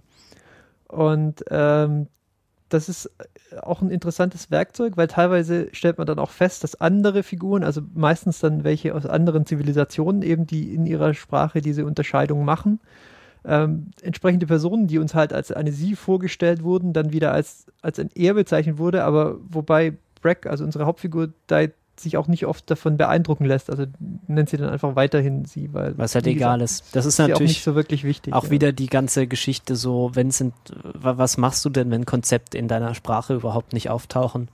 Weil das scheint dir offensichtliche Probleme zu bereiten, da überhaupt irgendwie kohärent drüber nachzudenken, weil das halt einfach sozusagen in der Sprache, mit der sie mit sich selbst spricht, es halt auch Genau. irgendwie gar kein Konzept für Geschlecht gibt. Und ähm, damit folgt das Buch ja auch so ein bisschen so dem, dem, dem moderneren Verständnis von Gender, wo man ja auch sagt, es ist halt eher auch nichts, was jetzt irgendwie durch, durch einen, durch einen 1- oder Null-Schalter irgendwo, irgendwo genetisch festgelegt ist, sondern dass das Ganze halt auch ein soziales Konstrukt ist und halt wesentlich variabler, als man bisher angenommen hat und all sowas. Und das Buch hat auch insbesondere auf den Umstand, wegen dieses Umstandes, glaube ich, viel, äh, wie soll ich sagen, also viel, viel Redezeit bekommen. Obwohl es halt eigentlich nur so Hintergrund ist. Genau, es ist eigentlich nur Hintergrund, aber ich fand dann, als ich es gelesen habe, doch die Auswirkungen ähm, relativ interessant. Also eine davon ist zum Beispiel einfach, ja, man schreibt ja immer, also wenn man schon mal irgendwie eine wissenschaftliche Arbeit geschrieben hat, zumindest bei mir ist das so, dann muss man in aller Regel, wenn man halt keinen Bock hat, sich da richtig damit zu beschäftigen, wenigstens so einen Satz reinzuschreiben wie von, ja, ich verwende hier den Begriff Wissenschaftler schließe aber natürlich auch Wissenschaftlerinnen mit ein und das, ja, als, äh, und damit ist dann das Thema so irgendwie vom Tisch so, so ist zumindest ja die, auch meine Wahrnehmung irgendwie immer gewesen. Und hier habe ich jetzt halt den Fall, da sagt uns halt die, also die, die, ähm, nicht die Autorin, die, die Erzählerin einfach so, also ich verstehe das irgendwie alles auch gar nicht und ich weiß auch nicht, also ne, ja, sei, sei halt nicht, äh, sei irgendwie nicht böse. Ich sage jetzt halt einfach immer sie. Also ich verwende immer das, das feminine Promo Pronomen, aber äh, kann, kann auch anders sein, weil ich verstehe dieses ganze Konzept halt nicht so besonders. Und in meinem Kopf äh, war das aber überhaupt nicht so, dass ich mir ständig gesagt habe, ah, könnte jetzt ein Mann sein, könnte nicht ein Mann sein, sondern da war es halt in 99 Prozent der Fälle dann tatsächlich eine Frau. Ja, sind alles Frauen, ne? So, wenn man genau. sich das vorstellt, komplette, das komplette Universum besteht quasi nur aus Frauen in meinem Kopf ist, besteht das komplette Universum nur aus Frauen. Und das ist einfach mal eine interessante Beobachtung, die ich auch einfach so als, äh, als Cis-Mann mal machen muss. So, wenn man dann mal mit diesem ähm, generischen Femininum äh, konfrontiert ist, dann stellt man halt doch mal fest, wie sehr Sprache dann irgendwie auch das Bewusstsein und die Vorstellung beeinflusst. Und es gab nur ganz wenige Figuren, unter anderem dann die Priestess zu Beginn zum Beispiel die ich mir unwillkürlich als Mann vorgestellt hatte. Weiß ich nicht genau warum. Vielleicht einfach wegen des Berufs oder weil die Autorin, glaube ich, auch nicht Priestess gesagt hat. Ich finde es ja gut, dass du Priestess sicher. sagst und dann meinst du, stellst dir, stellst dir das als Mann vor. Ja, ja, ich, ich, ich meine, Breck sagt nämlich Priest und nicht Priestess, aber da müsste ich es nochmal nachlesen. Also, wie gesagt, in, zu 99 Prozent und insbesondere alle, alle der wiederkehrenden Hauptfiguren, das sind dann hauptsächlich die Offiziere, ähm, der, der Ratsch, mit denen wir uns beschäftigen dann in dem Buch, habe ich mir als Frau vorgestellt. War das bei dir auch so? Schon. Es ist auch irgendwie ja. cool so. Also, man ist es ja von Science Fiction also eher gewohnt, dass irgendwie so alle, alle Männer sind und irgendwie alles so, so, so, so ein Sausage-Fest ist. Und das war jetzt halt mal andersrum, ist irgendwie angenehm. Wobei ich halt auch dieses Problem hatte, wenn dann halt später dann irgendwie dann die Leute meinen, dann halt andere Pronomen verwenden, dann, dann has, bin ich halt so völlig, völlig aus dem Konzept gebracht, weil ich mir dann die Charaktere ja. anders vorstellen muss. Aber vor allem da hier die, äh, da hier die Person, mit der sie immer rumläuft, da, äh, du weißt schon. Da, Lieutenant Arm? Lieutenant, genau, das, das, das habe ich dann irgendwie, habe ich dann einfach den Überblick verloren und wusste nicht mehr. Ich glaube, war, es, war es dann ein Mann? Ich weiß es nicht mehr. Ähm, weiß ich jetzt auch nicht mehr. Also in meinem Verständnis ist sie immer noch eine Frau, aber ich habe kann auch sein, dass ich das überlesen habe. Ja, aber es ist halt auch so, es ist halt schon, ist schon sehr, sehr cooles, sehr cooles, äh, coole Methode, um halt einfach so diese ganzen Klischees einfach zu untergraben. Ohne ja. dass man das, ohne dass es halt so besonders viel Raum einnimmt oder das, aber das ist halt genau, einfach es ist so. Eigentlich, eigentlich nur ein Gimmick, aber das, ich habe auch angenommen, als ich das Buch angefangen habe, dass das mehr oder weniger ein Gimmick ist halt auch. Es ist nicht so, als wäre es für die Story jetzt wichtig, die mal, also außer Richtig, dass sie manchmal auffällt als jemand, der zu dieser Zivilisation gehört. Aber, aber dann war es eben doch interessant, ja. auch ähm, zu sehen, wie ich darauf reagiere. Aber es ist cool. Aber es ist halt auch so eines dieser Dinge, für das ich halt Science Fiction als Genre so sehr schätze. Das ist halt auch solche mhm. Gedankenspielereien so gerne, gerne auch mal einbaut. Und dann ähm, vielleicht noch ein bisschen was zur Handlung. Also die namensgebenden Ancillaries. Ähm, das Buch heißt, nur nochmal zur Erinnerung, Ancillary Justice. Ja. Also es ist halt so ein so das große technisch, technologische Ding, was halt so, was halt da so wichtig ist in diesem Universum, ist halt, dass sie halt so große künstliche Intelligenzen gebaut haben äh, und die in ihre Raumschiffe gepackt haben so ein bisschen wie, keine Ahnung, wie bei, bei diesen äh, Ian Banks Culture-Dingern, die haben das ja auch so. Ähm, und diese, die haben halt ganz, die sind halt ganz fein untergliedert sozusagen, diese künstliche Intelligenzen. Die haben halt so eine Überintelligenz und dann halt so ganz viele äh, sozusagen Teile von sich und die haben dann so eigene Körper und die Körper sind dann auch meistens dann die, äh, die Leichen der Menschen, die sich den Raj widersetzt haben. Die werden dann einfach einkassiert. Genau, haben aber ein gemeinsames Bewusstsein. Ja, Wir wissen nicht genau, wie die Kommunikation dann passiert. mit, mit Ähm, Technik. ja, genau, mit, mit Technik. Also das ist dann irgendwie eine Blackbox. Also es funktioniert halt quasi. Aber es kann irgendwie ähm, gestört werden. Das ist halt wahrscheinlich halt irgendwie, was weiß ich, Funk oder, oder so. Ja, richtig. Ähm, und das können auch mehr als zwei sein. Also unsere Hauptfigur oder, oder ähm, zum Beispiel the, the, the Lord of the Raj, natürlich auch eine Sie meinem Kopf. Ähm, ähm, besteht, äh, ich weiß nicht, also mindestens aus, aus Dutzenden von Körpern quasi, die auch über das ganze Universum verteilt sind. Also ähm, diese, dieser Lord of the Raj hat dann quasi in, irgendwie in jedem Sektor ähm, dann einen Palast und da sitzen dann auch so ein paar von den, von den äh, ein, ein paar Ausgaben der einen und derselben Person dann rum und ähm, ja, Ja, also das der ist bereist so, dann auch parallel quasi die ganze, das ganze Reich ähm, der Zivilisation. Äh, ganz interessantes Konzept. genau, das ist auch so das, würde ich mal sagen, so das zentrale Konzept, so dieses äh, ein, eine Person, viele Körper, viele Unterpersönlichkeiten, die dann aber doch irgendwie zu so einem über, übergeordneten Dings gehören und was das halt auch so mit für Fragen aufwirft, was so Individualität und äh, Persönlichkeit angeht. Das sind halt so die Sachen, um die es da irgendwie geht.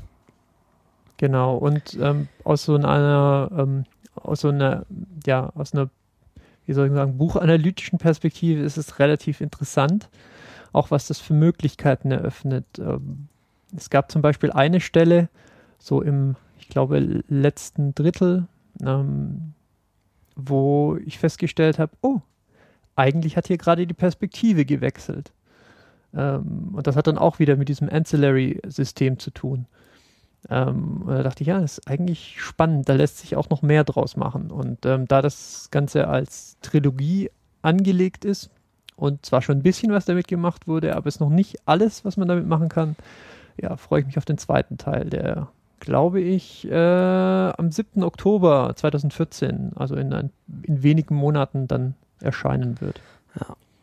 Ja, also vielleicht noch ein, zwei Worte mehr so zu dem.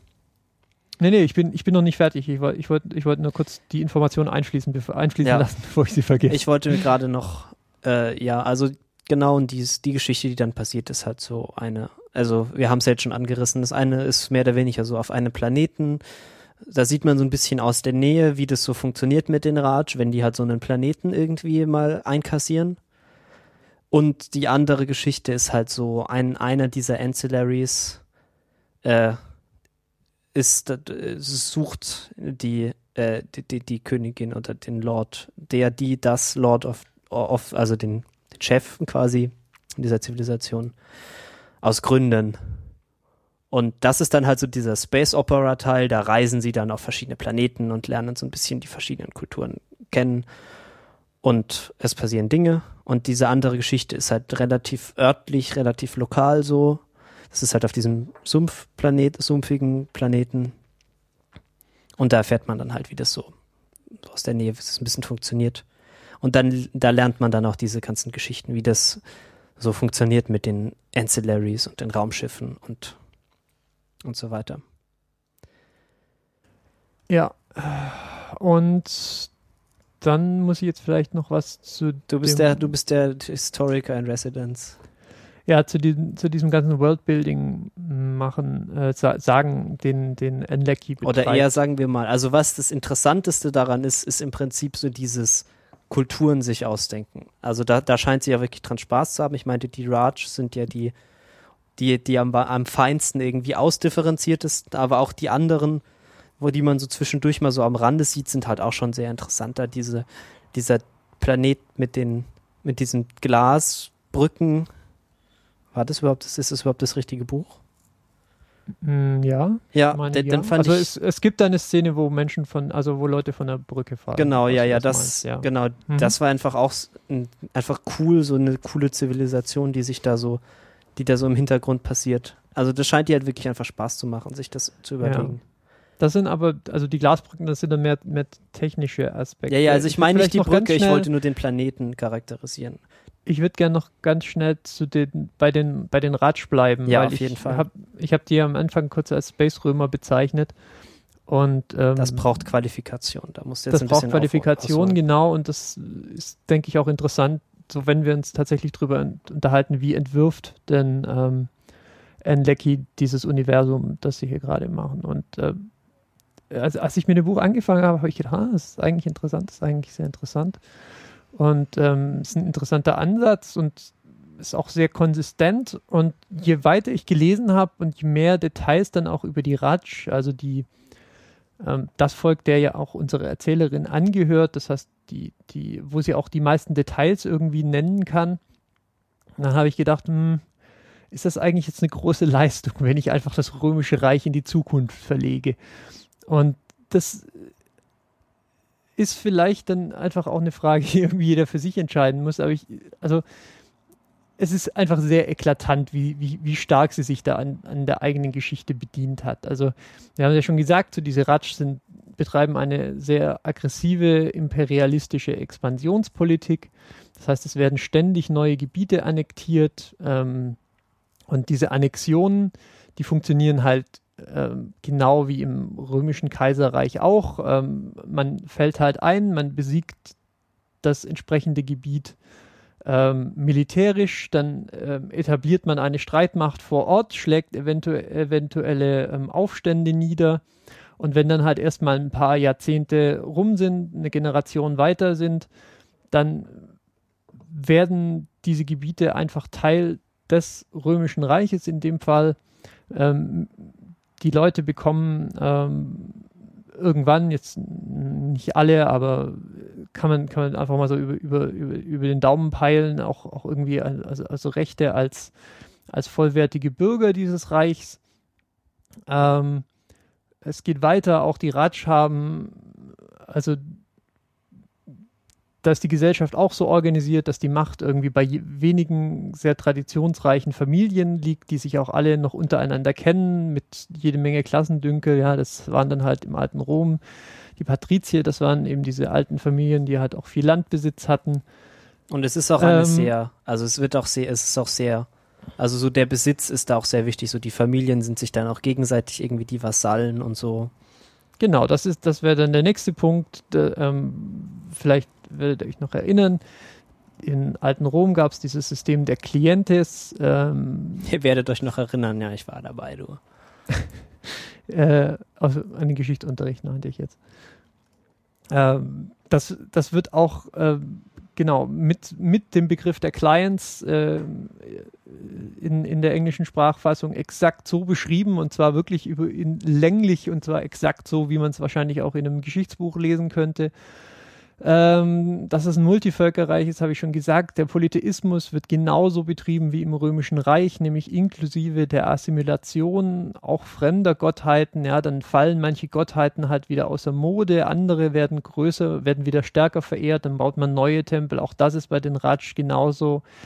Die Armee ist ganz ähnlich strukturiert, auch in der Armee der Ratsch ähm, ist, ist ähm, ähm, äh, ist, ist dieses Multivölker, ähm, ist dieser Multivölker-Aspekt berücksichtigt mit wiederum den starken Fokus auf, äh, auf, äh, auf diesen traditionsreichen Familien, die dann die wirklich wichtigen Positionen bekleiden und so. All das, also die Liste ließe sich jetzt noch, ließe sich jetzt noch fortführen. Ähm, und das war halt wirklich der Moment, in dem ich mich auch gefragt habe, so ist das jetzt noch der Moment, wo ich Enlecki irgendwie für ein besonders plausibles, immersives, auch, auch in sich schlüssiges ähm, ähm, äh, entwor entworfenes ähm, Universum loben soll? Oder ist das halt einfach der Moment, in dem ich sage, okay, jetzt ähm, danke für den Geschichtsunterricht, aber das ist jetzt halt eigentlich, du hast jetzt halt die Römer in die, in die Zukunft verlegt, ja, da gibt es nicht arg viele neue Ideen. Ähm, es gibt ein paar, vermutlich ist ihr auch irgendwann mal aufgefallen, dass, dass das jetzt ein bisschen arg, arg offensichtlich ist, was sie gerade macht und dann Und dann hat Äh, sie hat die sie Briten geholt und die eingebaut. Briten halt auch noch reingeworfen in den Topf. Genau, dann, also die, den Gender Spin, das war natürlich ähm, in, in Rom nicht, das war ein ziemlich stark ausgeprägtes Patriarchat mit, äh, äh, ja, wo der, wo der Mann auch auf Familienebene quasi über, über Leben und Tod der Rest des, der, des äh, Rests der Familie entscheiden durfte als, als irgendwie Oberhaupt. Ähm, das heißt, das ist anders. Ähm, sie hat noch so ein stärker als das, ja wohl doch, das gab's im, das gab's im Römischen Reich auch, so diese, dieser, ja, ist ein anderes Volk, aber heute sagt man halt so, so diesen spartanischen Gedanken von, von Disziplin und, äh, und all sowas. Das hat sie noch mit übernommen. Ähm, so andere Aspekte der römischen Gesellschaft hat sie sich dann irgendwie vollständig ausgespart. So, wenn, wer halt, wer halt ganz doll kämpft, der muss in aller Regel auch ganz doll feiern. Also bei Enlecki feiert niemand, niemals. Ja, ist, äh, ist auch sonst, glaube ich, irgendwie eine relativ freudlose Angelegenheit, so Teil der Ratsch zu sein. Also die nehmen irgendwie Drogen, die ihre Emotionen unterdrücken. Ja, die, Ähm, die okay. sind nicht so mit dem, so mit dem Wein und Ja. irgendwie rum, rumgevögelt, Ja. das ist irgendwie nicht so angesagt. Und ähm, das ist auch noch ein Aspekt, also in, in, in diesem Buch, also vögelt niemand niemanden, ja, also so geschlechtliche Kontakte finden einfach nicht statt. Na doch, doch, doch, doch, doch, doch, doch. Ah, nicht, nicht on-screen, aber auf jeden Ja, Fall hier, da, sagt- hier die eine Lieutenant und der andere Lut und der, die, das andere Lieutenant ja, und, und, so. und der Akt der Fortpflanzung wird auch, äh, wird auch technisch beschrieben, aber das ist jetzt halt irgendwie nichts und das ist halt interessant, dass ausgerechnet so dieser Teil, so wenn ich jetzt schon ein Cookie-Cutter ähm, ähm, äh, äh, Copy and Paste der, der Römer in, in die Zukunft mache, so, so spare ich jetzt diesen Teil aus. Ich meine, dann setzt man sich halt der Gefahr aus, von Leuten wie mir jetzt halt einfach so amerikanische Prüderie irgendwie vorgeworfen zu bekommen.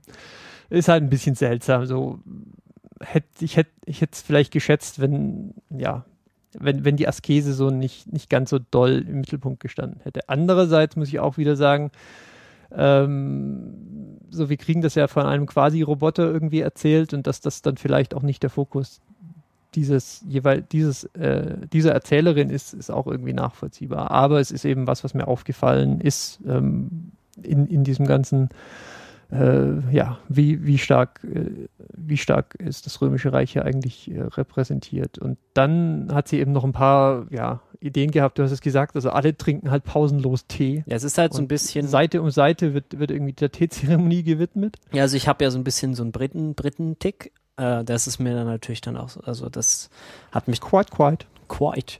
Das hat mich natürlich dann sofort äh, direkt hier äh, gefesselt. Nee, also sie trinken halt Tee. Sie, und also was mich irgendwie total verfolgt aus diesem Buch ist dieser Handschuhfetisch. Das ist irgendwie so eines dieser, dieser, dieser sehr sympathischen Details, die sie sich da irgendwie da noch so dazu überlegt hat, ist, dass die Ratsch, die haben irgendwie so ein ganz seltsames kulturelles Ding, dass die so nackte Hände finden, die total anstößig. Ja. Und deswegen haben die halt alle pausenlos, haben die halt alle pausenlos Handschuhe an. Und es ist halt immer total, der, total wichtig für die Charaktere, dass sie halt Handschuhe haben. Und wenn man jemanden keiner hat, dann. Das ist halt auch so, das ist halt quasi, also es ist halt schlimmer als nackt rumzulaufen. Also wenn man Handschuhe, aber keine Hose hat, ist, ist wahrscheinlich okay. Aber wenn man keine Handschuhe hat, das ist schon ganz schön kaputt. Ja. Ja, irgendwie hat mich, da- es verfolgt mich. Genau, das war jetzt das, was ich zum Worldbuilding loswerden soll. Wie gesagt, ich bin mir nicht ganz sicher, ob ich, ob ich das Ganze jetzt loben soll dafür, dass es halt so, Aber es ist halt schon sehr, so ineinander, ineinander gut passend ist und dann andererseits, naja, ist vielleicht auch nicht so die super Leistung gewesen. Aber ich meine, letztlich kann man, muss, ist es ja, tut es ja dem Genuss kein, kein, äh, kein äh, Ab, wie sagt man? Abbruch. Ja, genau. Tut es dem Genuss keinen Abbruch, oder? Ist dir das? Nee, also ich fand, also ich hatte, ich, ich bin natürlich auch historisch äh, recht, recht unbewandert so. Ähm, äh, aber es ist halt, also man muss ihm halt zugute halten, äh, beziehungsweise ihr, es ist halt sehr, es passt halt alles sehr gut zusammen und es passt halt auch sehr gut so in ihre, in ihr Universum. Also es ist jetzt nicht so, als wäre das, also es, es, sie hat es halt schon sehr kunstvoll da irgendwie, kunstvoll geklaut, wenn du so willst. Also es passt irgendwie, die, die Technologie, die sie sich so überlegt hat, passt zu dieser, passt zu dieser Kultur so, die, was die so machen, funktioniert halt irgendwie so diese Geschichte, dass sie dann noch die, die Leichen ihrer Opfer dann noch als, als äh, hier als äh, Ancillaries benutzen, ist halt auch Genau. irgendwie so ein wunderbares Detail, was halt so diese ganze Lassen quasi die Zombies wieder gegen ja, gegen wir kommen, ihre- wir kommen jetzt hierher, wir bringen halt alle Leute rum, die gegen uns sind und dann benutzen wir die Körper dieser Leute noch, um euch dann noch zu unterdrücken. Das, das äh, unterstützt halt nochmal so ein bisschen so diese ganze Ja. Geschichte. Ja, also ich meinte so, so Empires are evil und so ist halt auch schon, äh, ist ja schon auch relativ stark irgendwie vertreten, so als, so als, was ich, als ethisch, als moralische Grundeinstellung. Aber sie erzählt halt irgendwie eine sehr angenehme, unterhaltsame Story, die irgendwie auch ziemlich, also es ist irgendwie unglaublich souverän so. Also es passt irgendwie alles, es fühlt sich nichts so, so gezwungen an. Ja, beziehungsweise das Ende fand ich halt sehr, sehr, sehr seltsam, weil wo man dann irgendwie ein, ein, ein Ende erwartet, ist es dann plötzlich so, oh, und jetzt geht ihr an ein Raumschiff und erlebt neue Abenteuer. Und dann endet ja, das Buch. Über, genau, die Überleitung zum zweiten Teil der angedachten Trilogie ist dann halt doch sehr, Es ist sehr abrupt. eher sehr abrupt auch. Ähm, okay, aber Ja, aber das war nur, das war nicht, nur so am nicht Ende. schlimm, ne? Nee, also es hat halt so ein bisschen, also das sind so Sachen, die ich irgendwie von William Gibson so gewohnt bin, dass halt das Ende immer so ein kleines bisschen seltsam ist. Aber der Rest ist irgendwie, also ich hatte wirklich sehr viel Spaß dabei, das zu lesen. Das ist irgendwie schön. Also äh, ich hat, war sicher auch einfach weniger gestört von so äh, Copy-Paste Roman Empire, weil mein, mein, mein Wissen über das römische Reich ist halt auch relativ gering. Und es ist halt nicht, also es ist halt, passt halt gut. Und dann sind dann halt so die Details machen dann halt doch schon sehr viel Spaß, wie sie dann, wie man dann so zwischendurch erfährt, dass es halt dann doch irgendwie noch so Raj gibt's halt tatsächlich. Das ist halt dann irgendwie auch so ein System oder ein Planet. Und aber irgendwie war da halt schon seit Jahrhunderten war da halt einfach keiner mehr und niemand weiß, was da eigentlich so richtig passiert. Und sie haben dieses ganze riesige Imperium eigentlich nur um halt so das schmutzige Universum von Raj wegzulassen, obwohl halt niemand mehr so genau weiß, was es da, was das eigentlich alles ist da. Und es wird dann halt irgendwie so für den Science-Fiction-Leser wird dann halt irgendwann klar, dass sie sich da halt irgendwie so eine Dyson-Sphere gebaut haben. Und da sind halt irgendwie so die Gründer dieses, dieses ganzen Imperiums sind halt da drin so und, und, und so draußen rumläuft halt so auf Autopilot mehr oder weniger so ihr, ihr Imperium weiter. Was halt irgendwie einfach Ja, ein interessantes ganzen- Bild ist. Ja, und die ganzen, die ganzen Aspekte, wie halt, wie halt dieses riesige Reich auch organisiert ist und äh, mit, äh, dann gibt es halt irgendwo wieder korrupte Statthalter und äh, dann reicht halt der, der lange Arm äh, des, des Lord of the Raj äh, doch irgendwie nicht dann bis in die letzten, äh, in, in die letzten Grenzgebiete und all sowas. Ist übrigens auch wieder was, was, was man durchaus äh, äh, dem Römischen Reich entnommen haben könnte. Aber ähm, es ist schön zu schön zu, zu lesen, weil wie du schon gesagt hast, es, es hat halt ein, ein hohes, also einen sehr gesunden äh, Sinn für Details. Ja, es ist, es ist nicht so, dass man, dass man irgendwie so mit, mit Infodumps äh, über, überladen würde, ja, das, das ist irgendwie so, wie, wie ich es vorhin beschrieben habe, so, okay, die Handlung stoppt jetzt, bis wir ähm, So, ich gebe dir jetzt erstmal eine Leser- 20-seitige Einführung Genau. in Quantenkryptographie. genau, bis der Leser jetzt quasi erstmal erstmal irgendwie die Geschichte, die Geschichte der, ähm, der, der Zivilisation, in der wir uns gerade befinden, irgendwie gelernt hat. Das wird alles relativ, ähm, also relativ flüssig, sehr, ähm, äh, wie, wie sagt man, also sehr, Elegant. ja, genau, also sehr Das, was Dämon sehr halt schön, nicht macht. Sehr schön, genau, sehr schön halt in Dialoge eingebaut. Man, man erfährt halt Dinge ohne ähm, im, im normalen Handlungsfortgang. Das finde ich schön. Äh, das ist elegant und schön gemacht und äh, das zeichnet dann auch ähm, eine gute Autorin, wie es Anne Leckie sicher ist, äh, aus. Also man muss vielleicht auch sagen, so Anne Leckie ist auch jetzt so ihr erstes Buch. Also das erste veröffentlichte. Also ich denke mal, sie hat wahrscheinlich halt einfach sehr viel geschrieben und es nicht veröffentlicht. Weil es ist schon sehr so, sehr poliert für so ein Erstlingswerk. Und auch für äh, generell. Und also für ein Erstlingswerk ist es schon eindrucksvoll. Ja, sie hat Kurzgeschichten geschrieben, so seit 2006. Ähm, die kann man auch nachlesen, aber ich habe es nicht getan und weiß daher nicht, äh, was drin steht. und ob man muss auch sagen, also Ancillary Justice ist jetzt auch nicht so, als würden wir hier irgendwie den Underdog kritisieren oder so. Der hat auch, das Buch hat auch so ziemlich alles abgeräumt, was man halt so abräumen kann an Science Fiction Awards, also irgendwie den Arthur C. Clarke Award hier, war auf den ganzen Shortlists für alles und so weiter. Der Nebula hat er, klar, haben sie, hat, hat sie gewonnen, den, äh, Ja, für das beste Buch. den anderen, äh, Hugo auch, hat sie auch bekommen, wenn mich nicht alles täuscht. Also ja, sieht, also ist, äh, Menschen mögen das. Wir, wir finden das auch so ganz cool eigentlich. Ähm, ja, haben wir noch was darüber zu sagen, Chef? Ja, Die Maschinen, denke, ein Roman aus der fernen Zukunft. Die, ähm, ey, ich denke, halt unsere, unsere Hörer ähm, wären unzufrieden, wenn wir nicht doch noch was zu meckern hätten. Ähm, Wir haben doch, hatten doch was zu meckern. ja, stimmt, ich, ich habe eigentlich schon, schon zu viel gemeckert. Also es, es gibt halt auch so im, im Rahmen der Handlung dann das eine oder andere Ding, das mir irgendwie aufgestoßen ist. Du meinst, Also der, sie- der, der Superplan. die Protagonistin hat dann eben irgendwie einen Plan, das Ganze zur Auflösung zu bringen. Und ehrlich gesagt ist der ziemlich bescheuert, weil wenn man halt mal so dieses, dieses ganze Ancillary-Prinzip eingeführt hat, dann sollte irgendwie selbsterklärend sein, dass so dass dann die Idee, dass man irgendwie einen oder, oder auch mehrere von diesen Ancillaries, wenn man die halt irgendwie dann erschießt, dass das dann nicht wirklich was ändert, weil alle anderen sind ja noch da und die teilen halt irgendwie dasselbe Bewusstsein und so. Aber ich Äh, glaube, sie gibt ja auch irgendwie selber zu, Ja. dass ihr Plan jetzt nicht so das cleverste Ja, sie ist. gibt auch zu, dass der Plan Banane ist, nur das macht ihn halt nicht besser, indem sie es halt zugibt. Also, Ja. Ja, aber das soll der Sache jetzt wirklich keinen großen Abriss tun. Ich wollte es nur erwähnt haben. Äh, es, es, ist auch nicht, es ist auch nicht perfekt. Aber auf jeden Fall eins der besten Science-Fiction-Bücher, die ich in letzter Zeit gelesen habe. Deswegen, wenn ihr ähm, euch das Ganze auf Deutsch antun wollt, ähm, Warum? weil- Warum würdet ihr das? Aber ihr könnt. Ja, wenn, wenn ihr wollt, dann schreibt es euch in den Kalender und äh, wartet auf das Buch, äh, wird bei Heine erscheinen. Es heißt ähm, Die Maschinen, ein Roman aus der fernen Zukunft. Das ist aber ein guter Titel. Das ist griffig, oder? Ja. Ja, und es erscheint 2015. Hatte ich schon gesagt, dass der zweite Teil äh, im Oktober erscheint? Ja. Das heißt, Äh, Ancillary Also- Sword wird er dann heißen. Ancillary Sword, der zweite Teil am 7. Oktober und die deutsche Übersetzung des ersten Teils dann irgendwann 2015. ist aber, glaube ich, noch nicht im Internet zu finden. Ich habe es gerade mal gegoogelt. Was? Die Maschine, ein Roman aus der fernen Zukunft. Das ist nicht bei Amazon. Noch nicht. Ähm, doch, Echt? ist es. Ja. Dann habe ich das falsch gegoogelt.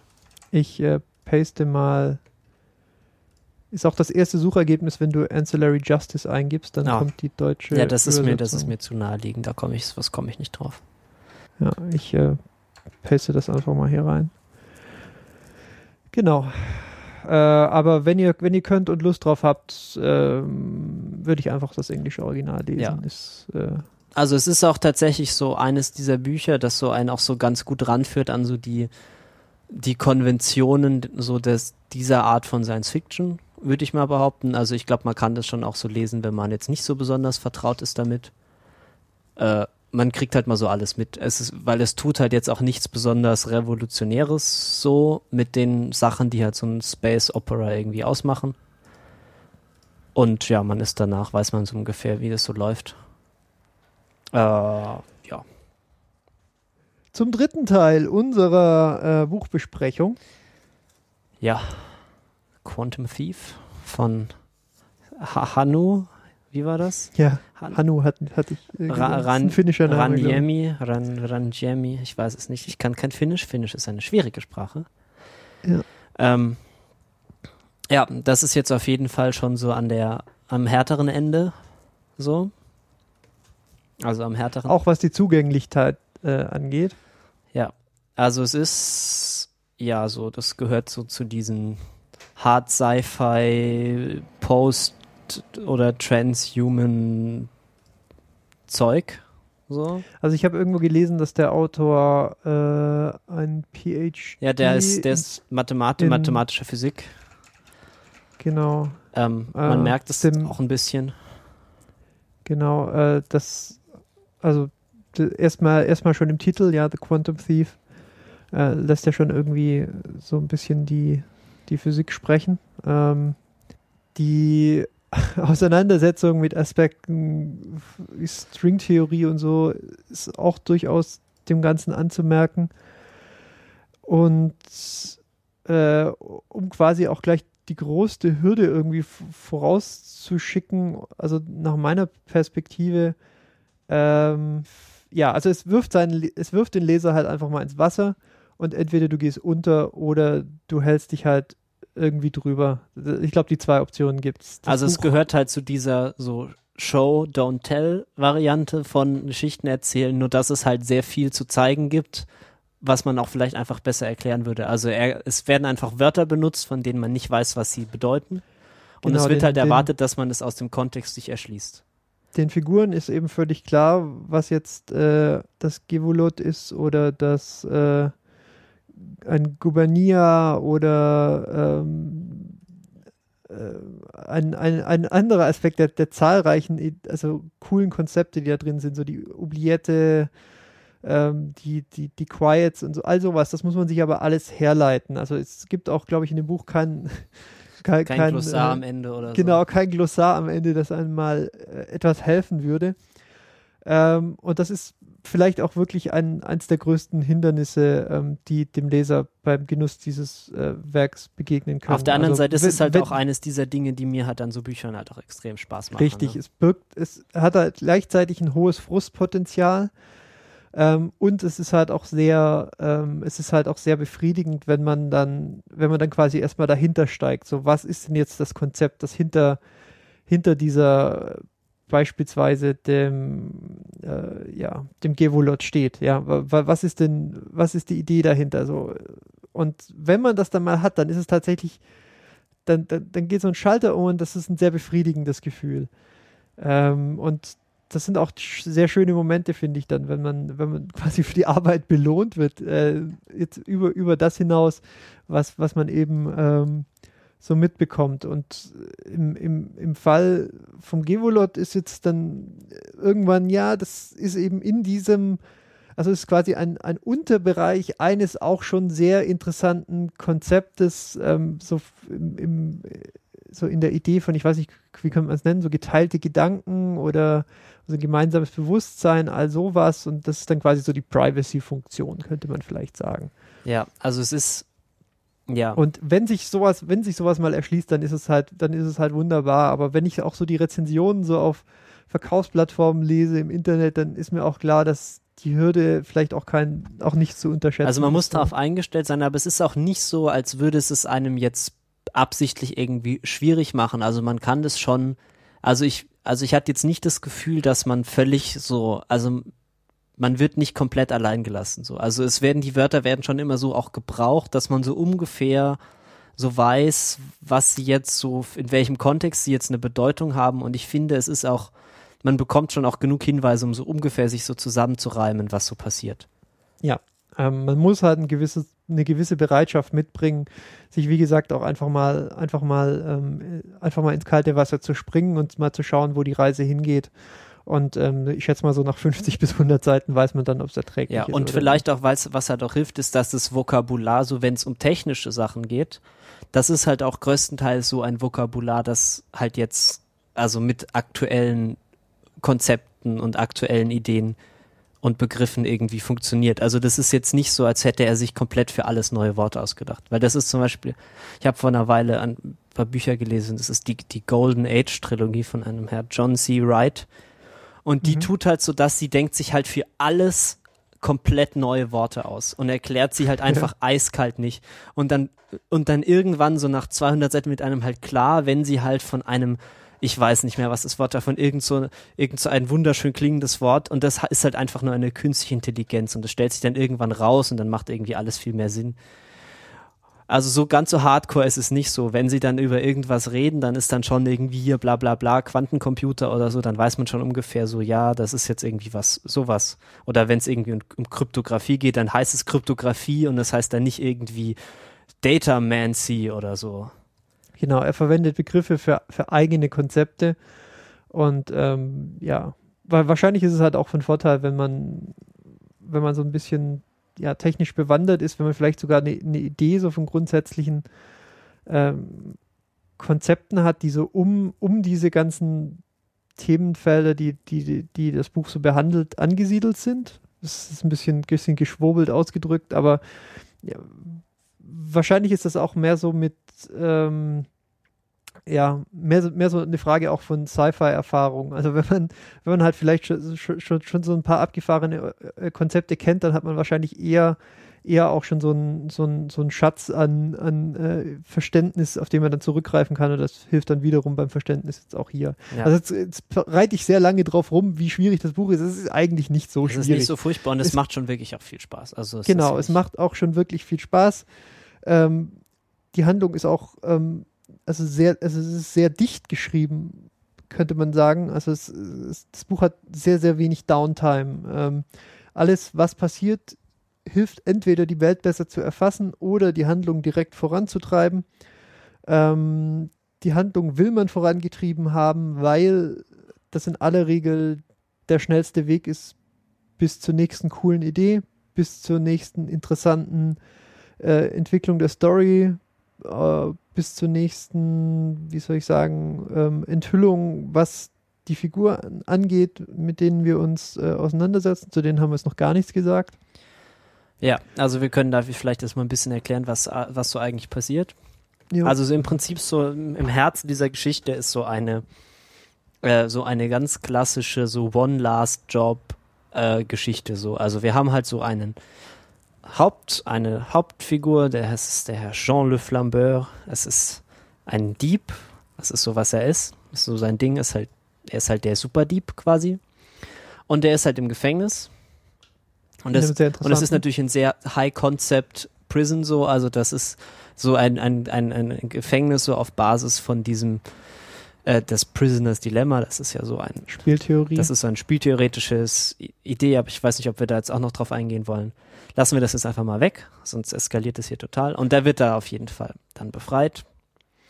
Ähm, und sollte, und äh, um dann sozusagen sich für seine Freiheit zu, zu bedanken, wird er dann muss er dann halt noch einen Job machen, noch was, was klauen. So. Ähm, aber der erste Schritt, bevor er das machen kann, ist er, er muss sozusagen erstmal wieder so sich selbst finden, weil wir, das spielt natürlich in so einer Zukunft, in der natürlich so in der Identität und Persönlichkeit so eine sehr, sehr komplizierte Geschichte ist, weil halt sehr viel so ausgelagert ist in so Computing-Plattformen, auf denen man so seinen Verstand laufen lässt. Also es ist sehr, de sehr deutlich so dem Genre des Posthumanismus zuzuschreiben. Zu, ja, also die also Leute hier laufen halt vielleicht so in so zweibeinigen, vier, zweiarmigen Körpern rum, aber sie haben halt so mit Menschen an sich relativ wenig gemein. So, sie sind halt irgendwie der, der Verstand ist halt so ein, ein Programm, das auf einem Computer läuft. Aber ob dieser Computer jetzt irgendwie ein Diamant ist, der irgendwie in der Sonne klebt und da irgendwie Energie bezieht, oder ob es jetzt ein, ein Körper ist, der durch die Gegend läuft oder eine Wolke aus irgendwas. Das ist erstmal relativ zweitrangig. Und das Problem halt dieses Diebes ist jetzt so, er hat so einen größten Teil seiner Persönlichkeit, ist halt irgendwie weg. Und darunter halt so auch seine Erinnerungen. Und dann geht es halt erstmal darum, sozusagen, ihn wieder zu seiner alten, zu seiner alten Größe zurückfinden zu lassen, damit er überhaupt eine Chance hat, seine Aufgabe zu erfüllen. Und um das zu tun, fliegen sie erstmal zu Mars. Ähm, Und der Mars hat, hat, ist eine sehr interessante Gesellschaft. Ja, also der Mars ist irgendwie, da war ist irgendwie auch viel passiert so. Man weiß es auch so am Anfang nicht so genau, was eigentlich passiert ist, aber jetzt haben wir da so eine Gesellschaft, so, weiß nicht, so vom Look her, so wie ich mir das vorstelle, ist sie so ein bisschen so leicht so, so mediterran, so vielleicht so Südfrankreich oder so. Ähm, und was sie dort halt machen, ist Wein, Kryptographie und Schokolade. Genau. Und sie haben, ja, was da halt so das, das wichtige Konzept ist, ist, dass sie so ein sehr fein gliedriges System haben, um Erinnerungen zu verwalten. Und das ist natürlich da alles irgendwie bla bla bla, Kryptographie, Kryptographie. Ähm, und in dieser Welt, so einer Gesellschaft, die halt so ganz viel Wert darauf legt, auf das Vergessen und darauf, die so sich darauf zu einigen, sich an bestimmte Dinge auch einfach nicht mehr zu erinnern. Ähm, in dieser, in dieser Gesellschaft geht es dann eben, müssen sie dann eben sozusagen äh, den Erinnerungen auf die Spur kommen, dieses äh, Jean Le Flambeur. Und richtig. Das heißt, das ist, das ist eine Gesellschaft, die, also es gibt so be bestimmte öffentliche Bereiche und da ähm, ist dann, diesen Begriff habe ich vorhin schon vorhin kurz verwendet, ähm, dieses Gewulot, ähm, das ist dann da halt deaktiviert. Also da ist dann halt auch einfach öffentlich, was eben öffentlich passiert. Dann gibt es aber eben auch die privaten Räume und dann, äh, um uns einfach mal ein, ein etwas ähm, äh, ein etwas offensichtliches Beispiel zu bringen, es ist halt, man kann dann halt unter Umständen einfach mit einem anderen Menschen schlafen und sich dann darauf einigen, dass man sich halt nicht dran erinnert und dann. Ja, oder nicht mehr weiß, wie, der, wie der andere heißt oder so. Genau, und ähm, das ist halt so eins der Konzepte, ähm, das mir sehr gut gefallen hat. Es ist halt, es ist unheimlich fantasievoll, es ist ähm, sehr, also sehr detailreich ausgeführt ähm, und es, es fügt sich gut auch in den Plot des Buches ein. Also diese ganzen Beschreibungen, ähm, das Maß, auch zu andere Aspekte, wie zum Beispiel ähm, die Gesellschaft ist halt ein bisschen so organisiert. Es gibt dann halt so einerseits diese, ich glaube, Nobles heißen sie, ich weiß es gar nicht mehr genau. Ja. Und die haben so eine bestimmte Zeit quasi in dieser Form als Nobles, ja, wo es, wo es ihnen halt einfach gut geht. Ja, es ist halt Menschen so, sie sind entweder halt Menschen halt oder dann halt nicht mehr. Genau, und sie haben halt eine Uhr an ihrem an ihrem Handgelenk und ähm, das, diese Uhr, die zeigt ihnen irgendwie quasi die verbliebene Zeit, die sie noch haben als Nobles. Und danach müssen sie quasi, wird ihr Verstand transferiert in so ein, ja, in ein Monster eigentlich, in, das dann schwere Arbeit verrichten muss, bis dann irgendwann wieder die Zeit kommt, wo sie dann wieder Nobles sein dürfen. Und das hat wiederum sehr interessante ähm, äh, Auswirkungen, unter anderem, dass eben diese Zeit auch äh, ein, ein, ein Gegenstand des Handels wird. Ja, also es dann, hat dann quasi eine Funktion wie auch eine Währung. Ja, wer, wer halt kein Quiet sein will, also wer sehr reich ist, muss vielleicht halt auch sehr lange dann kein Quiet sein und all solche Sachen. Das lässt sich jetzt noch weiter ausfasern, sollten wir wahrscheinlich gar nicht machen, weil wir laufen auch schon etwas lang. Aber äh, ja, also von dieser, also so in diesem Rang von Ideen und Konzepten äh, hat das Buch sehr viele und das ist fantastisch. Ja, es ist halt sehr, also man merkt es doch schon, wir so versuchen, die Geschichte zu erzählen. Das ist halt eine sehr High-Concept-Geschichte so. Also eigentlich ist es halt so, wenn man so in einer Zeile, dann sagt man, das ist halt irgendwie so eine Heist-Story set in the post-human solar system. Aber das ist dann halt auch so, da hat man dann auch nur nichts gesagt. Und sobald man halt versucht, ein bisschen ins Detail zu gehen, muss man halt dann ganz viel erstmal Konzepte erklären. Und das ist halt so das, was dieses Buch so stark und interessant macht, ist, dass es halt ja. einfach sehr viele Ideen hat, sehr viel auch einfach so bestehende Dinge, die man jetzt vielleicht so ganz entfernt am Horizont sehen kann, halt un unendlich weiterdenkt. Also was weiß ich hier so Quantenmechanik, Quantencomputer, was man da so vielleicht mal irgendwann damit machen könnte, wenn man diese Technologie komplett gemeistert hat das ist dann sozusagen da so der, der Untergrund, auf dem diese Geschichte aufbaut. Ein Aspekt von ähm, High Concept ist ja dann auch, dass in aller Regel so dagegen dann entgegen der Konzepte die Charakterentwicklung so ein bisschen ein Schattendasein führt. Das ist hier, finde ich, auch so. Ja, es ist. Ähm, du, du hast gesagt, der, der, die Hauptfigur hat so, ähm, hat angenehmerweise halt Amnesie. Ja, es ist halt auch ist das auch Problem. So eigenes Sci-Fi-Trope für sich ja, schon. Es hilft halt auch nicht, wenn deine Hauptfigur halt irgendwie nur so ein Splitter einer, einer, Person, einer Person ist, die ursprünglich mal äh, irgendwie so ein Gott, der Gott der Diebe war und jetzt irgendwie nur noch so ein, so ein kleiner Mensch. Aber, aber es fehlt ihm tatsächlich, es fehlt vielleicht so ein bisschen so die Empathie oder so die Freude an irgendwie so den kleinen Geschichten oder äh, so der, der, der, der, der Menschlichkeit an sich, weil das sind natürlich alle, es sind irgendwie, irgendwie ganz mythische Gestalten, die sich da so, die, die da so durch die Gegend laufen. Und ich meinte, man hat ja so ein bisschen dann hier dieser äh, Isidor, äh, der hat ja schon dann so eine etwas kleinere Geschichte, aber es fällt dann halt auch schon schnell.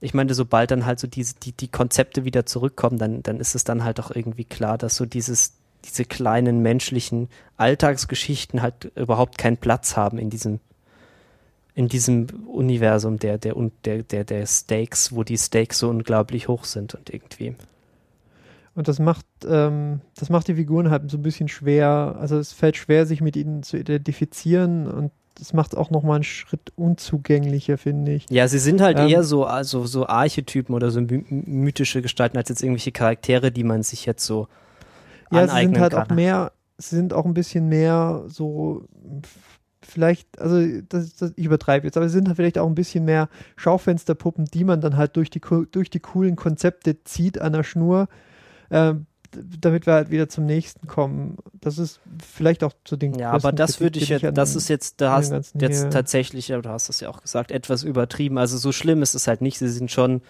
irgendwie Charaktere, so sie haben irgendwie eine Persönlichkeit, sie haben irgendwie Motivationen, sie haben irgendwie Ängste und, und so weiter. Aber sie ja. sind nicht so, sie sind vielleicht nicht das Zentrum dieser Geschichte. Also sie sind eher so, sie sind so dabei und sie sind nicht weiter, also sie stören nicht, sie sind nicht irgendwie besonders schlecht geschrieben oder so, aber sie haben nehmen einfach nicht so besonders viel Raum ein. Sind auch nicht die dreidimensionalsten Figuren, die ich je in einem, äh, in einem Buch gelesen habe.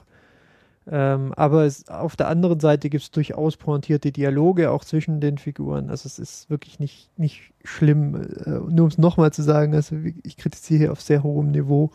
Äh, aber ich habe ja auch eine Verantwortung, ja. äh, was das Meckern angeht. Ja, dann sei vielleicht noch angemerkt, wo ich sehr viel Freude daran habe, ist, dass er diese, er hat diese Gabe, so in seinem völlig banane Sci-Fi-Universum, was irgendwie so komplett von Techno-Bubble und Quantum Buzzword, ja, Quantum, Quantum Dot, Quantum Entanglement, bla.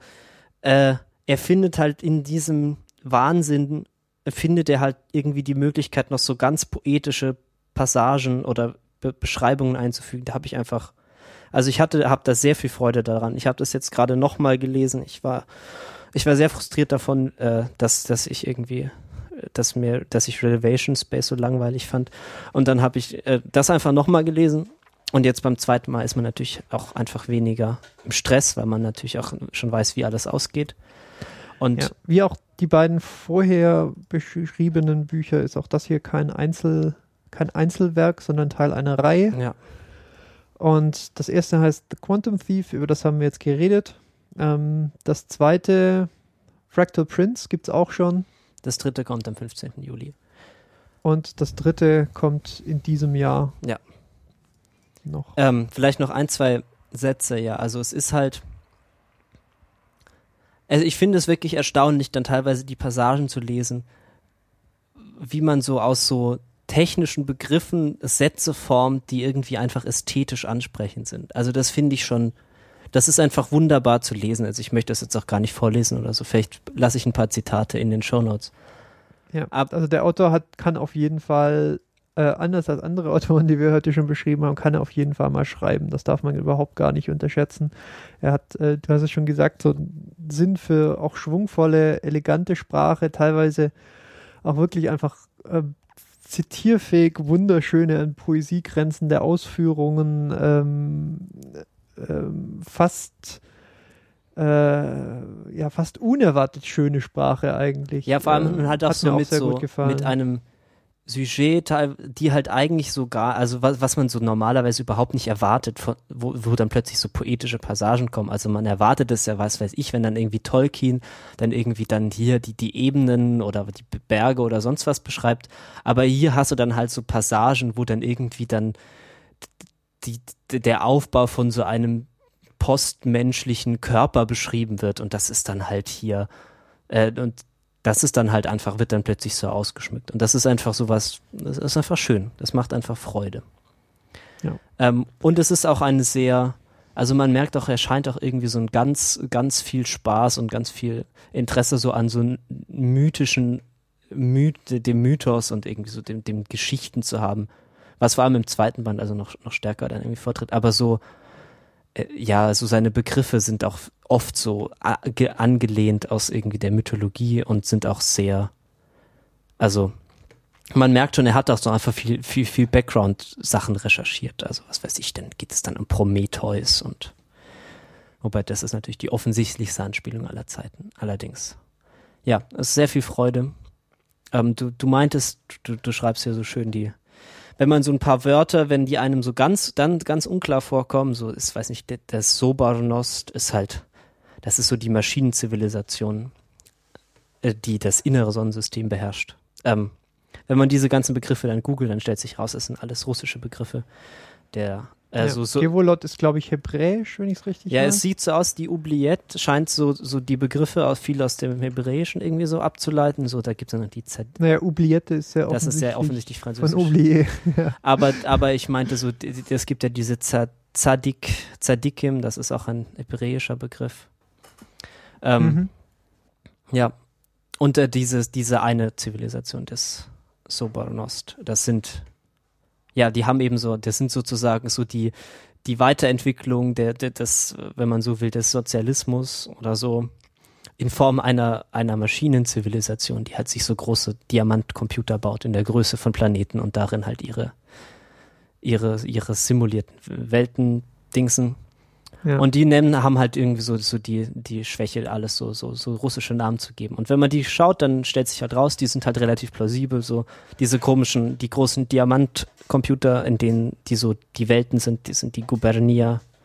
Äh, das ist halt eine Major and Principal Administrative Sub Subdivision of the Russian Empire. Also halt einfach eine Provinz sozusagen. Ja, ist schön. Ist, äh, also wenn es einem so ganz, ganz fremd vorkommt, kann man auch ein bisschen recherchieren. Dann weiß man auch so ungefähr, was so der Kontext ist für diesen Begriff. Und es ist eins dieser Bücher, ähm, das hat, glaube ich, wir sind jetzt lang genug drauf rumgeritten, so eine gewisse Einstiegshürde. Aber also wer sich vorstellen kann, über diese Hürde wegzukommen, dann würde ich dieses Buch fast uneingeschränkt empfehlen. Ähm, es ist sehr, es ist sehr befriedigend zu lesen, es ist sehr schön geschrieben ähm, und ja, Ja, es hat halt auch- Spaß an auch- Ideen und das ist sehr schön. auch wie Ancillary Justice davor eins, äh, eins der besten Science-Fiction-Bücher der letzten Zeit. Ja. Ja, also allein schon diese, die Zivilisation, die sich im Prinzip so aus den äh, World of Warcraft-Gilden entwickelt hat, finde ich halt schon einfach eine sehr coole. Ja, ja, ja, ja. Also an, an, an abgefahrenen und Ideen und spannenden Konzepten ist wirklich kein Mangel. Wenn man sich, wenn man sich ein bisschen dafür begeistern kann, dann hat man auf jeden Fall auch, auch eine Menge Spaß hier an dem Buch. Und äh, das, das Potenzial, das die Reihe hat, ich habe jetzt nur den ersten Teil gelesen bisher, aber das sehe ich auch absolut und äh, ich werde es auf jeden Fall auch weiterlesen. Ja, also Muss nur mal, muss nur mal Zeit finden zwischen auf meiner Literaturliste. Ja, also der zweite kann vielleicht noch kurz so, wenn, man- wenn man danach noch Bock hat, ähm, kann man auf jeden Fall auch lesen. Was er ganz gut macht, ist, er erklärt so ein paar Sachen, die in so einem ersten Band, wo man nicht so genau wusste, was diese Begriffe bedeuten, werden dann doch noch ein bisschen ausführlicher erklärt. Ähm, und es nimmt sich auch ein bisschen mehr Zeit dann wieder. Äh, also da gibt es dann noch so einen zweiten, zweiten Strang, der so ein bisschen langsamer erzählt ist der dann auf der Erde spielte, das, was aus der Erde geworden ist in diesem Univers in dieser Welt. Ähm, ist auch sehr schön zu lesen. Ähm, vielleicht ein kleines bisschen weniger brillant, vielleicht als, als das erste.